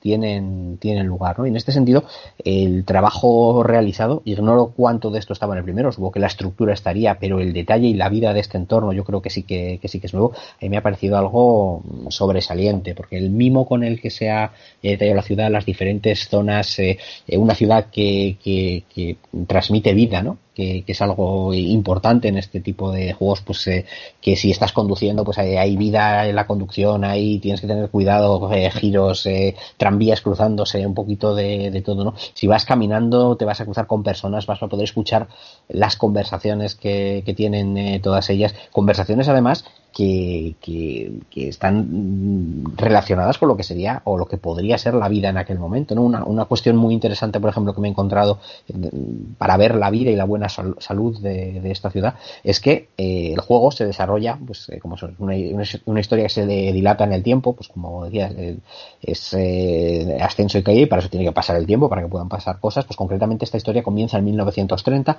y termina en 1938 y claro, conforme van pasando los años, lo que encontramos es que las conversaciones de los personajes random que nos encontramos por la calle tienen que ver con la realidad política y social de Estados Unidos en los diferentes años. Por ejemplo, en los primeros pues estamos hablando de, de, de, joder, que esto es una mierda, que no podemos beber porque estaban en plena ley seca. Eh, Eso te iba a decir que estaría, sí. estaría, digo, cuando has dicho, nada, la gente que te encuentras por la calle pues hablan de cosas de la época y te, y te iba a decir, pues hablarán de que dónde pueden ir a beber. Tal cual, de hecho el tema de la bebida está ahí, pero claro, resulta que la ley seca llega un momento en el juego que se abole y entonces ah, cambia. Pero, pero claro, eh, esto afecta, por ejemplo, eh, las conversaciones de la calle sí, pero es que afecta también, por ejemplo, a los billboards que hay por la calle, estos carteles de publicidad que, dan vida también a la ciudad, eh, que por ejemplo en 1932 te encuentras un cartelón moralista, ¿no? Así en plan de Dios nos salvará si no bebemos y, cosas así, ¿no? En cambio, en 1936 tienes anuncios de cerveza por toda la ciudad porque ya se puede volver a beber, ¿no? Entonces estos detallitos, o que los coches van actualizando sus modelos y, encuentras coches que realmente no un coche que salió al mercado en 1937, pues te lo vas a encontrar en los últimos niveles del juego y no te lo vas a encontrar en los primeros, ¿no? Entonces, esto realmente lo hace muy bien. O en los últimos años también, en estas conversaciones de la calle, empiezas a oír hablar que en Alemania se estaba produciendo ahí un señor que empezaba a hacer cosas raras y que y que bueno que a lo mejor traía cola no lo que lo que bueno. Entonces, eh, a mí en ese sentido me ha encantado lo que me, lo que me encontré a ¿no? Ese mismo por el detalle, por, por transmitir que, que, que esto, pues, eh, es una, es una ciudad viva en la que pasan cosas y en la que, eh, pues, eh, realmente, eh, te crees, ¿no? El contexto que, que se está viviendo, que, que es algo, vamos, a me, a me ha encantado. ¿Alguien, dice algo sobre España? En plan, pues en España está a punto de liarse.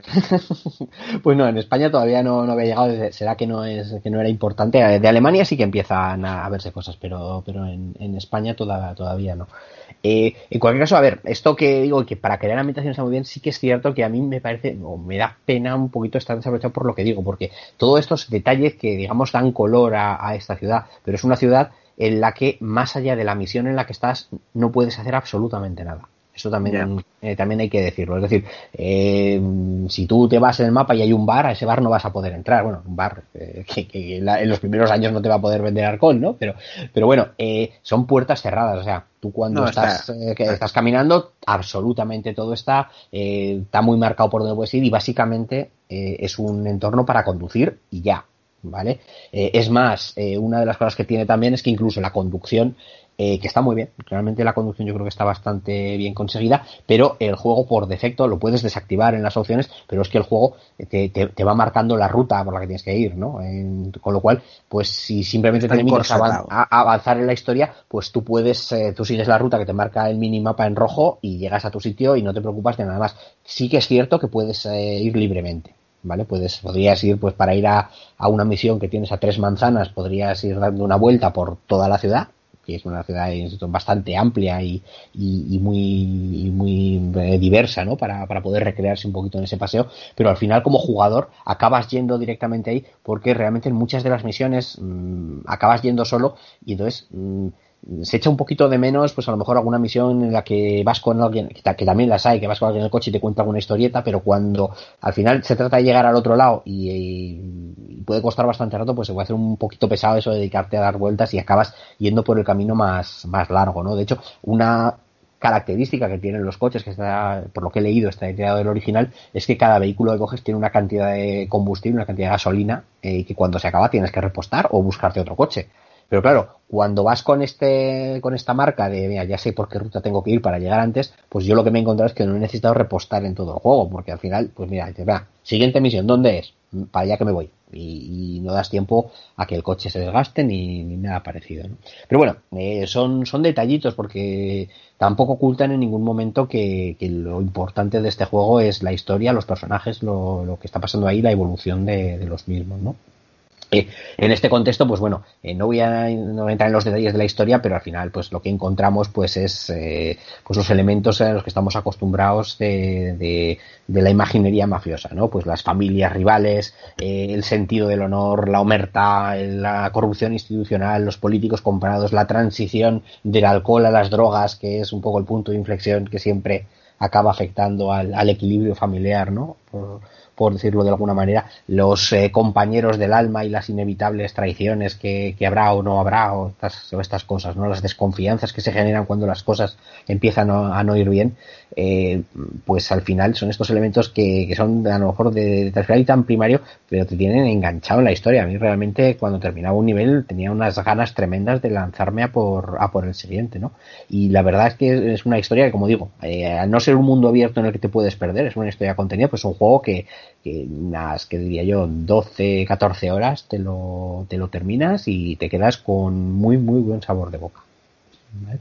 Eh, en cuanto a lo jugable, pues eso, más allá de, ir conduciendo eh, entre, entre misión y misión, o bien eh, fases de conducción que tenemos metidas dentro de, los niveles. Por ejemplo, en muchas de ellas eh, nos va a tocar eh, acabar saliendo, pues no sé, hacemos un robo, hacemos algún, algún golpe, un asesinato y vamos a tener que salir corriendo con la policía pisando nuestros tacones, los tacones, ¿no? Entonces, mm, además de conducir, digamos, tranquilamente para llegar a los objetivos, pues habrá momentos de conducción más, eh, más potente, conducción mucho más intensa eh, pues en las que tenemos que huir o tenemos que perseguir a alguien que, está huyendo de nosotros, ¿no? Entonces ya los perseguiremos, pero ya no solo simplemente conduciendo, sino conduciendo y disparando al mismo tiempo, saliendo por la ventanilla, la verdad que bastante bien, bastante bien conseguido. Incluso hay una fase que, que esto, por lo que he leído, era una de las más duras del Mafia original, en el cual tenemos que ganar una carrera de coches. O sea, por circunstancias acabamos nosotros que, no era nuestro papel, tenemos que acabar corriendo un,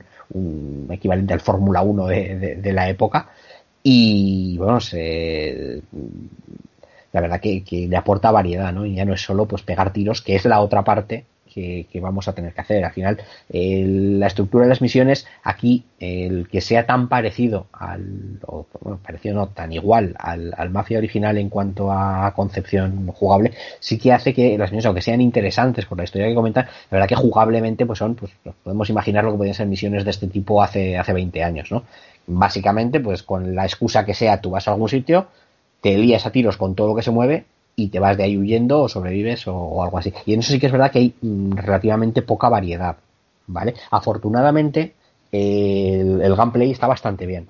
Eh, es, eh, es, un gameplay con eh, pues al final es un shooter en, tercera persona con, con, coberturas el tema de las coberturas además por lo que he podido leer también es nuevo no, no estaba en, el Mafia original se ha heredado directamente es el mismo sistema que en el Mafia 3 porque es el mismo equipo de desarrollo el que lo que el que lo ha hecho y bueno, y es entretenido sobre todo porque la, inteligencia artificial de los rivales la verdad es que acompaña bastante. Eh, saben eh, esconderse cuando tienen que esconderse, saben mostrarse cuando pueden hacerte daño eh, y salvo alguna cagadita concreta, por ejemplo, que inexplicablemente después de estar bien aguantando el tipo, de repente un enemigo le da por salir y dirigirte de frente hacia ti para que le pegues dos tiros sin, sin molestarse demasiado, salvo algún detallito de estos, la verdad que, está bastante bien. No es un shooter memorable, mm, porque también la variedad de armas es, relativamente escasa, mm, pero bueno, eh, funciona bien, no se hace aburrido y tiene un nivel de reto digamos eh, interesante aunque como digo el punto fuerte más, más importante es la, es la, historia, los personajes y esa, y esa ambientación que luce eh, increíblemente, ¿no? De hecho, pues bueno, más allá de lo que es en el remake del juego, claro, hacer el juego a día de hoy implica, eh, pues que ya estamos hablando, pues de, digamos, de, top gráfico, ¿no? Terminando la, generación, estamos hablando de 4K, HDR, iluminación potentísima, o sea, no, voy a exagerar, ¿vale? Y voy a poner un símil. Eso yo no, sé si tenéis en mente, yo sé que vosotros eh, sí, porque lo jugasteis en, en el momento, los oyentes y lo han hecho, el, lo que podía ser San Denis en Red Dead Redemption 2, ¿vale? Pues estamos hablando de ese nivel de detalle.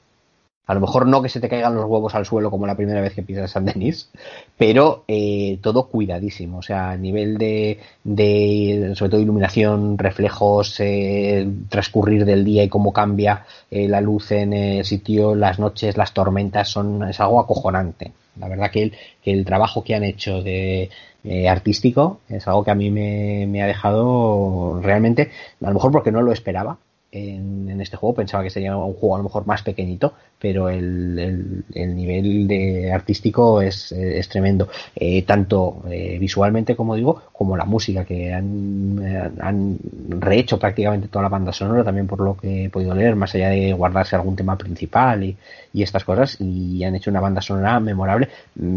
Que encaja muy bien y realza todos los momentos importantes del juego. Y luego, como no puede ser de otra manera en estos juegos, digamos, abiertos de conducción, eh, las inevitables radios del coche con una barbaridad de temas licenciados de la época que, que bueno, que algunos eh, igual no suenan, otros muchos que no te suenan, pero que te encajan perfectamente, ¿no? Que, realmente puedes pensar que estarían sonando en una, en una radio en, 1935. O sea, en este, en este sentido, eh, tremendo, ¿no?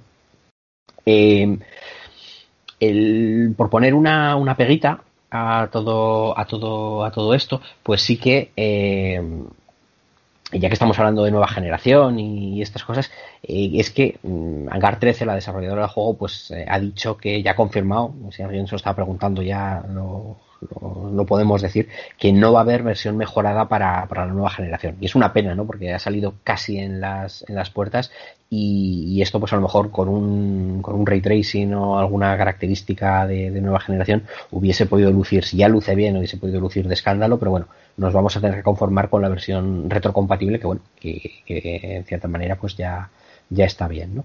Eh, más novedades con, con respecto al juego original, pues eh, como decía antes, pues se han eliminado las misiones secundarias que pudiese haber, ahora solo vamos a tener historia, se han aumentado el número de número de vehículos, se han introducido motos que no, que no existían en el, en el juego original, también eh, que también pues bueno otorga pues una pequeña variación ¿no? a la, a la conducción. Eh, se han establecido diferentes niveles de dificultad, aparentemente por lo que he leído también el modo eh, el juego original era un juego bastante bastante exigente tanto en la conducción como como en como en los tiroteos y además sin coberturas de, de ningún tipo, pues bueno, eh, aquí sí que se han establecido diferentes eh, niveles de dificultad, aunque, y esto pues también es un, detalle, se permite mantener el, modo de dificultad clásica para que quieran revivir el, reto de la manera más cercana a la, realidad, ¿no? Incluso modos de dificultad para la conducción en los que incluso pues puedes eh, elegir si quieres los coches con cambio automático o con cambio manual, con, con lo que supone también para complicar un poquito la, sobre todo cuando estás en persecuciones y este tipo de, y este tipo de cuestiones. Eh, también se ha ampliado un poquito eh, eh, algunas escenas, sobre todo, aunque las misiones sean las mismas, pero se han alargado alguna cocina, se le ha dado más protagonismo a determinados personajes para darles más fondo, hacerlos más humanos, más creíbles y también empatizar un poquito más con, con ellos, que al final todo lo que sea enriquecer la historia en este sentido, pues también está, está muy bien. Y y en cuanto a lo que son los modos, parece ser que el juego original, además de, esta campaña, tenía dos modos libres. Pues bueno, estos dos modos libres en, este juego se han unificado en un único modo libre, eh, sin ninguna de las restricciones que podían tener los, los, anteriores, con los cuales una vez que nos hemos terminado la historia, o mientras estamos jugando la historia, porque podemos jugarlo en el momento que queramos, este modo libre lo que nos va a permitir es eh, simplemente aprovechar, ya que lo han creado, aprovechar este, este mundo abierto, aunque poco interactivo que hay, pues para recorrerlo, para disfrutar de los paisajes, para encontrar secretos eh, eh, coleccionables en, en todos los, los, rincones y para ir realizando pues algunos desafíos que nos propone el juego, por ejemplo, eh, pues realizar un trayecto en determinado tiempo o sin eh, cumpliendo determinadas condiciones. Por ejemplo, hay uno que, es un coche que tiene un control horrible y es un control horrible no porque sea un fallo del juego, sino porque la misión lo, lo, lo, pide así. Que, el reto es saber llevarlo a otra punta de la ciudad sin chocarte absolutamente con nada, sin dar un rasguño, ¿no? Y vamos, yo no sé cuántas veces lo intenté y dije, no, ya vale, este, este reto no es, no es para mí, ¿no? Es, es, imposible. Em, y no mucho más, porque ya digo, eh, al final, mm, jugablemente estamos hablando de pues, un juego lineal en el cual se ha una, una historia y las pautas son siempre parecidas. Llegamos a un sitio con un plan, lo llevamos a cabo, la cosa se complica y acabamos saliendo a tiros, o no, más o menos. Eh, pero que en todos y cada uno de sus aspectos es altísimamente disfrutable. El gameplay es muy disfrutable, la conducción es muy disfrutable, el, la historia, pues no es nada del otro mundo, es algo que no suena de lo visto en otros sitios, pero funciona muy bien y es tremendamente adictiva tal como, como te lo van contando.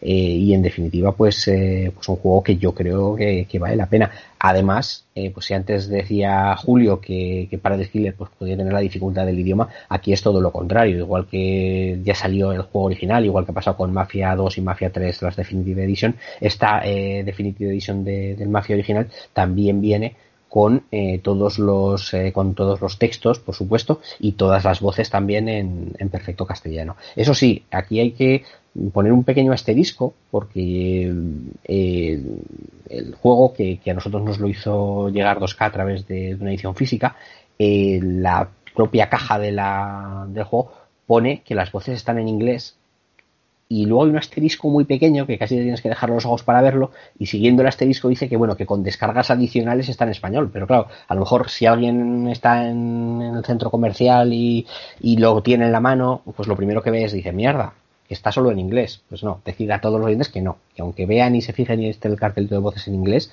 eh, el juego viene con voces en español y de hecho un doblaje bastante bastante competente Em, y nada, simplemente decir que el juego, pues, eh, forma parte de esta Mafia Trilogy, recordarlo. Eh, lo digo sobre todo porque para aquellos que no hayan jugado, que no hayan tenido oportunidad de probar los anteriores, pues eh, se puede comprar de forma individual o bien dentro de esta trilogía con lo que sale pues se puede ahorrar un poquito con respecto a la compra de los tres juegos por separado ¿no?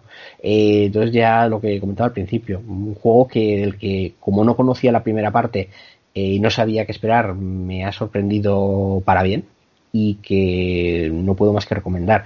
No sé ya cómo será jugarlo para aquellos que disfrutaron del Mafia original. Yo creo que siempre está bien revivir la historia y encontrar algunas características mejoradas, pero desde luego para aquellos que no jugasen en su momento, como es mi caso, eh, altísimamente recomendado.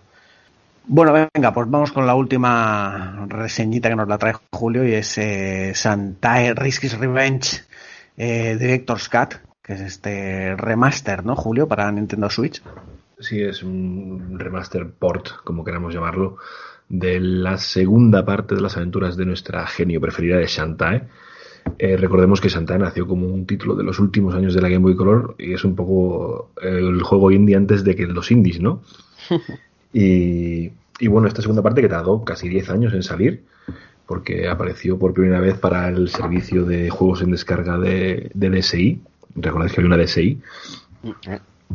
Eh, y existía. Existió, existió. Tenía cámaras de fotos y movidas, en fin. Y, y resulta que, que, bueno, que es la segunda parte de, de Santae. Y yo creo que es, casi me atrevería a decir que, siendo un buen juego, porque no hay Santae malo, me atrevería a decir que es casi mi menos preferido de los Santae. Eh, siendo un buen juego, eso sí. Eh, básicamente, la historia, como ya sabemos, no, nunca ha sido el foco principal de los Santae, pero pero bueno, en este caso, por resumiros un poco, eh, el tío de Santa está haciendo una, está mostrando una especie de exposición, una lámpara maravillosa, una lámpara del genio, ¿no? Como las de Alibaba. Y Risky la roba y hace falta que encuentres tres orbes mágicos para eh, antes que los encuentres Risky, porque esos tres orbes mágicos eh, son los que posibilitan eh, invocar el poder de la lámpara, ¿no? Ya está. Esto es todo lo que hay que saber al respecto Muy de la bien. historia. Ah, vale. Ah, y ya está, y ya está, venga, hasta luego.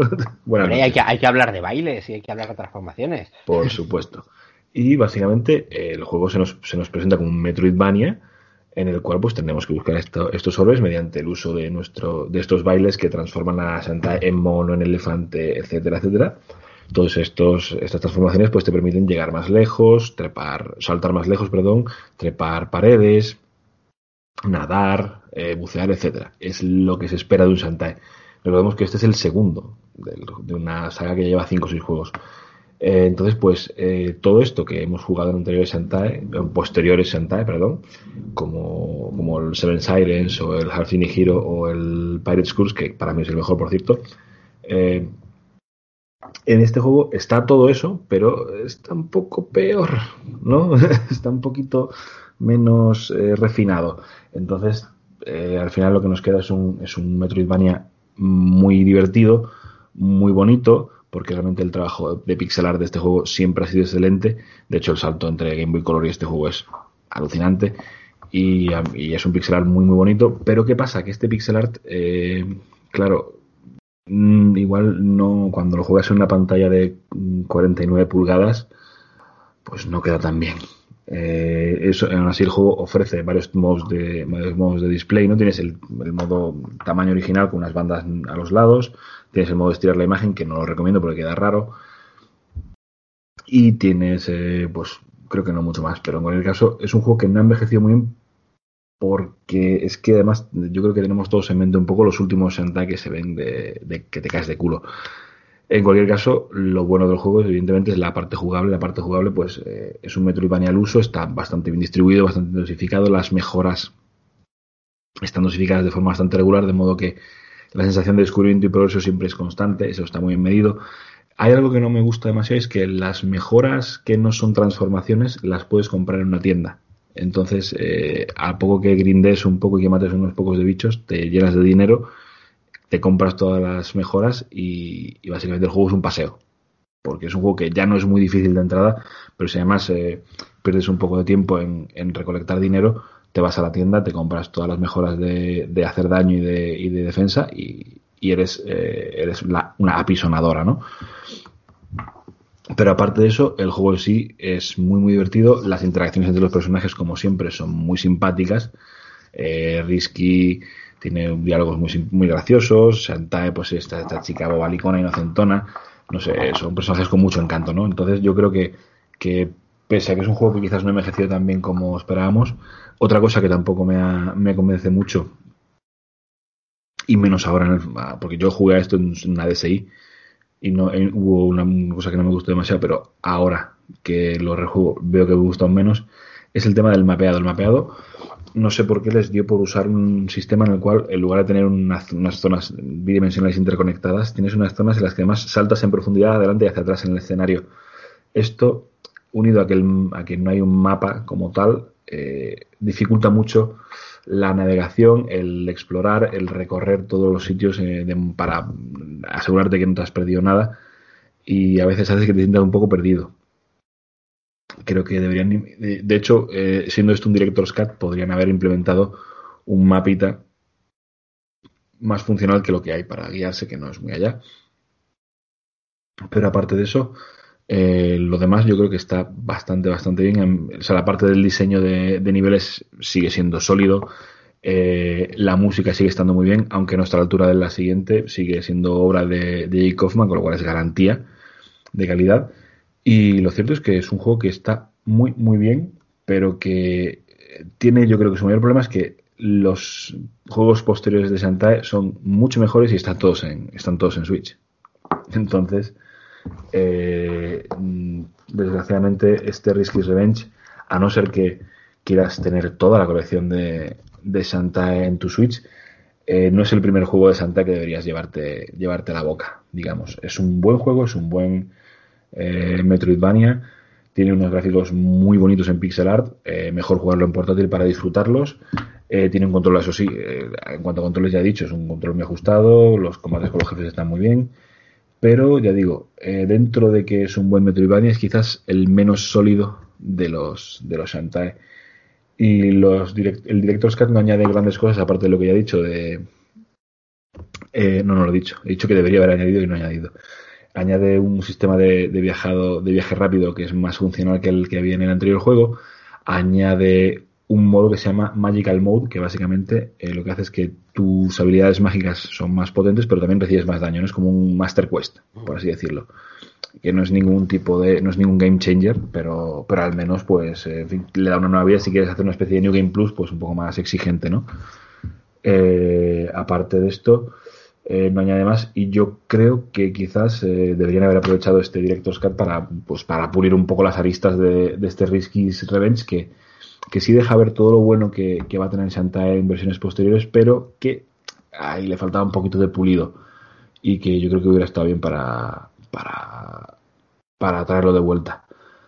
Pero aún así ya digo, si te gusta los Santa y tiene, has jugado a los demás, este es una, es una muy buena opción para ver de dónde vienes, ¿no? Porque, porque sigue siendo, pese a con sus pegas, un Metroidvania muy muy divertido, con personajes muy simpáticos y con mucho encanto. Y yo creo que, que es una buena opción para, si ya, ya digo, si has jugado a los, a los posteriores ya. Porque ya digo, es, dentro de que es un buen juego, no es de los mejores de la saga. Hubiera estado bien que actualizaran un poco los gráficos a, a las últimas entregas, ¿no? Claro, yo, yo, yo hubiera, a mí me hubiera gustado, mira, a mí, yo ya sabéis que a mí los píxeles me gustan mucho, pero mm, quizás eh, debe ser, supongo, por el rescalado, ¿no? Porque esto es un juego de DSI que tenía la resolución que tenía, pero yo creo que, a ver, un- evidentemente lo más, lo, lo mejor hubiera sido un remake de gráficos a, al, a como se hace en Seven Sirens, por ejemplo, hubiera sido precioso, eso por descontado, pero si lo dejas en pixelado, por lo menos escálalo o amplíalo, claro, pero yo ahí también imagino que si lo quieres poner en panorámico, igual eh, tienes que rehacerlo todo, ¿no? Sí, ahí sí que te rompería, supongo. Claro. Entonces, no sé, yo supongo que es complicado remozarlo y dejar, o sea, darle un remozado y a la vez dejarlo con su aspecto pixelado es muy difícil. Entonces, si lo hubieran traído los posteriores, a mí me hubiera entrado como, como el cuchillo en la mantequilla caliente, qué duda cabe. Pero en este caso yo prefiero, prefiero píxeles. Prefiero píxeles. Hubiera, no sé si existe alguna manera de que el rescalado en Switch, en la portátil de Switch o en una tele, pues no quede tan, tan, tan píxeles como mis puños, pero, pero joder, eh, yo aún así prefiero, prefiero el pixelado en este caso. Entonces, ¿este juego solo se podía jugar en DSi antes de salir ahora en Switch? Eh, yo creo que ha salido. Bueno, también lo, podías- también lo tienes en 3DS. Creo que también se podía jugar en 3DS. Ah, bueno. Sí, sí, salió ahí y, y no sé si estaba también... Y en Steam, supongo. En, en- no, en Steam no lo sé, no tengo claro en Steam. ¿eh? Wii U. En Wii U en consola virtual es posible que sí. No sé, no lo recuerdo, pero, pero vamos. eh, yo lo yo lo jugué en, en, en 3DS. Bueno, lo Mm, jugué, sí. no, no lo terminé este. Sí, yo, lo, yo lo jugué, yo lo jugué en DSi y lo tengo también en 3DS porque vino- me vino en un Humble Bundle.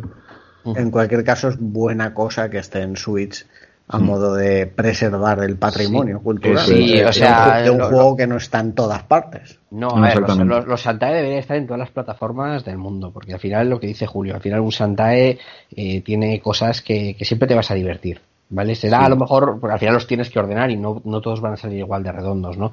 Pero quiero decir, eh, es que cual- el Santae más malo, aunque solo sea, por ejemplo, por control de cómo se controla y cómo se... Totalmente. Es que mm, me- mejora a cualquiera que, que- que le eches por delante, ¿no? Eso es Santae malo, ya los buenos ni te cuento. Sí, sí, es que justo lo que dice Agustín es que, o sea, por, por dejarlo claro, el Santae, el peor Santae que hay, que yo creo que es este, es un juego de 8. Es, es como las, como las películas de Clint Eastwood, para que nos entendamos. Sí, por ejemplo. menos, menos la mula, que es un rollazo. Eh, eh, no, no, en serio, eh, es, un juego, es un juego que fácilmente le pones un 8, ¿no? Es un juego notable, es un juego divertido, es un juego bonito de ver, pero es quizás el que peor ha envejecido de su, de su clase. O- pero, ya, pero es que Gemma lo define muy bien también. Eh, yo creo que es el juego de Santae junto con el de Game Boy Color, que es el, el menos distribuido, el que menos eh, que está en menos sitios y, y, eh, que, aparezca en Switch y que esté Bueno, el- en el Live Shop El de, es- el son de buenas noticias Color, siempre. en principio viene, creo que al menos Limited Run tenía previsto. Sí, tiene una, una versión- sí, lanzarlo. una, una- una física, eso está muy guay. Es- eso es, y si es la física es porque también estará la digital. Ya no sé si será el emulador de, Mm. Claro. de de Game Boy, perdón, eh, como, como venimos viendo últimamente. Mm. Eh, pero, pero vamos, que va a venir y se va a poder jugar en Switch, aparentemente sí. Pues, sí, ya digo, eh, o sea, que, que este Santa, que yo creo que era el, menos distribuido casi que había, eh, que esté ahora en Switch, para que, digamos, tengamos toda la saga Santa en Switch, o sea, no, no podemos más que alegrarnos. ¿vale? No, no, eso. Alegría, alegría. Es buena cosa. Buena cosa siempre. Muy bien, pues nada, hasta aquí hemos llegado. Eh, hora excelente para terminar un programa, una y diez de la mañana, si no nos da tiempo a dormir un poquito. Y nada, chicos, yo eh, pues me lo pasa bomba, ¿no? Como no podía ser de otra forma, eh, comentando The Voice, explicando un poquito el tema Originals y luego pues las reseñicas de, de rigor. Me lo he pasado estupendamente. Eh, Julio, gracias por aguantar ahí el tirón, estar a tope con The Voice y luego con dos res- reseñas. Espero que, que hayas disfrutado. Pues claro que he disfrutado, me lo he pasado teta de Santae. O sea, Estaba aquí a tope, me ha encantado, por supuesto, charlar de vosotros con, con vosotros de The Voice. Además, me ha servido para refrescar un poco los cómics, que igual me los releo, igual no, va a ser que no. Y, y nada, que, que hasta la próxima semanita, chicos. Pensaba que ibas a decir, me lo he pasado teta chamuscada de, de Stormfront, Oh, pues mira, sí, te- teta churruscaíta ¿no? de Haya Cash. de Ayacash.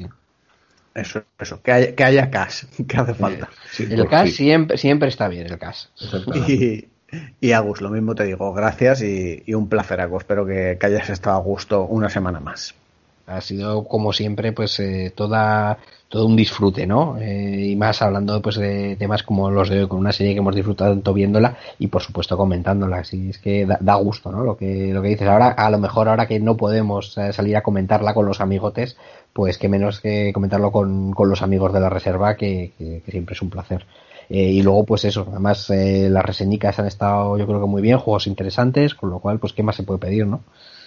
Sí, señor. Y a los oyentes, pues gracias por soportarnos una semana más. Os recuerdo que estamos en redes sociales, estamos en todas partes. Estamos en Instagram, en Twitter, en Facebook. En Facebook además por partida doble porque hay tanto página como grupo cerrado donde estamos ahí eh, 730 y pico personas charrando todos los días y pasándolo muy bien. Tenemos canal de Discord, a que si queréis entrar nos tenéis que pedir, pedir invitación a alguno de los miembros del programa o directamente a escribir al Twitter del programa y os contestaré yo seguramente. Y recordaros también que tenemos el podcast monetizado. ¿Qué quiere decir esto? Pues nada, que si queréis haceros fans de Evox con una suscripción mensual a elegir por vosotros la cantidad a partir de 2,99, pues con esto, aparte de apoyarnos y hacernos muy, molto felice, pues entráis en sorteos que estamos haciendo ahora pues a un ritmo más o menos quincenal eh, de juegos para todas las plataformas. Estamos sorteando para Play 4, para PC, para Xbox, y aparte vais a tener un episodio extra que vamos sacando de vez en cuando, que son eh, eh, se llama Gran Reserva, ¿no? Es ese spin-off que hemos creado a modo de, premio para los que nos echáis una mano económicamente. Y luego, pues aparte, pues estas cosas de iVoox, ¿no? De escúchanos sin publicidad, crea listas dinámicas inteligentes, todas estas cosas.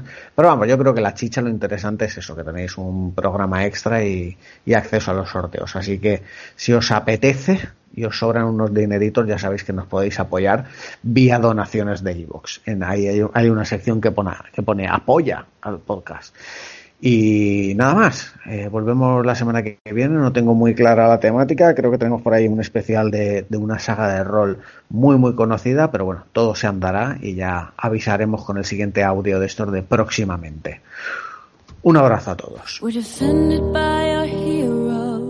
From sea to shining sea, fighting for our freedom, looking out for you and me.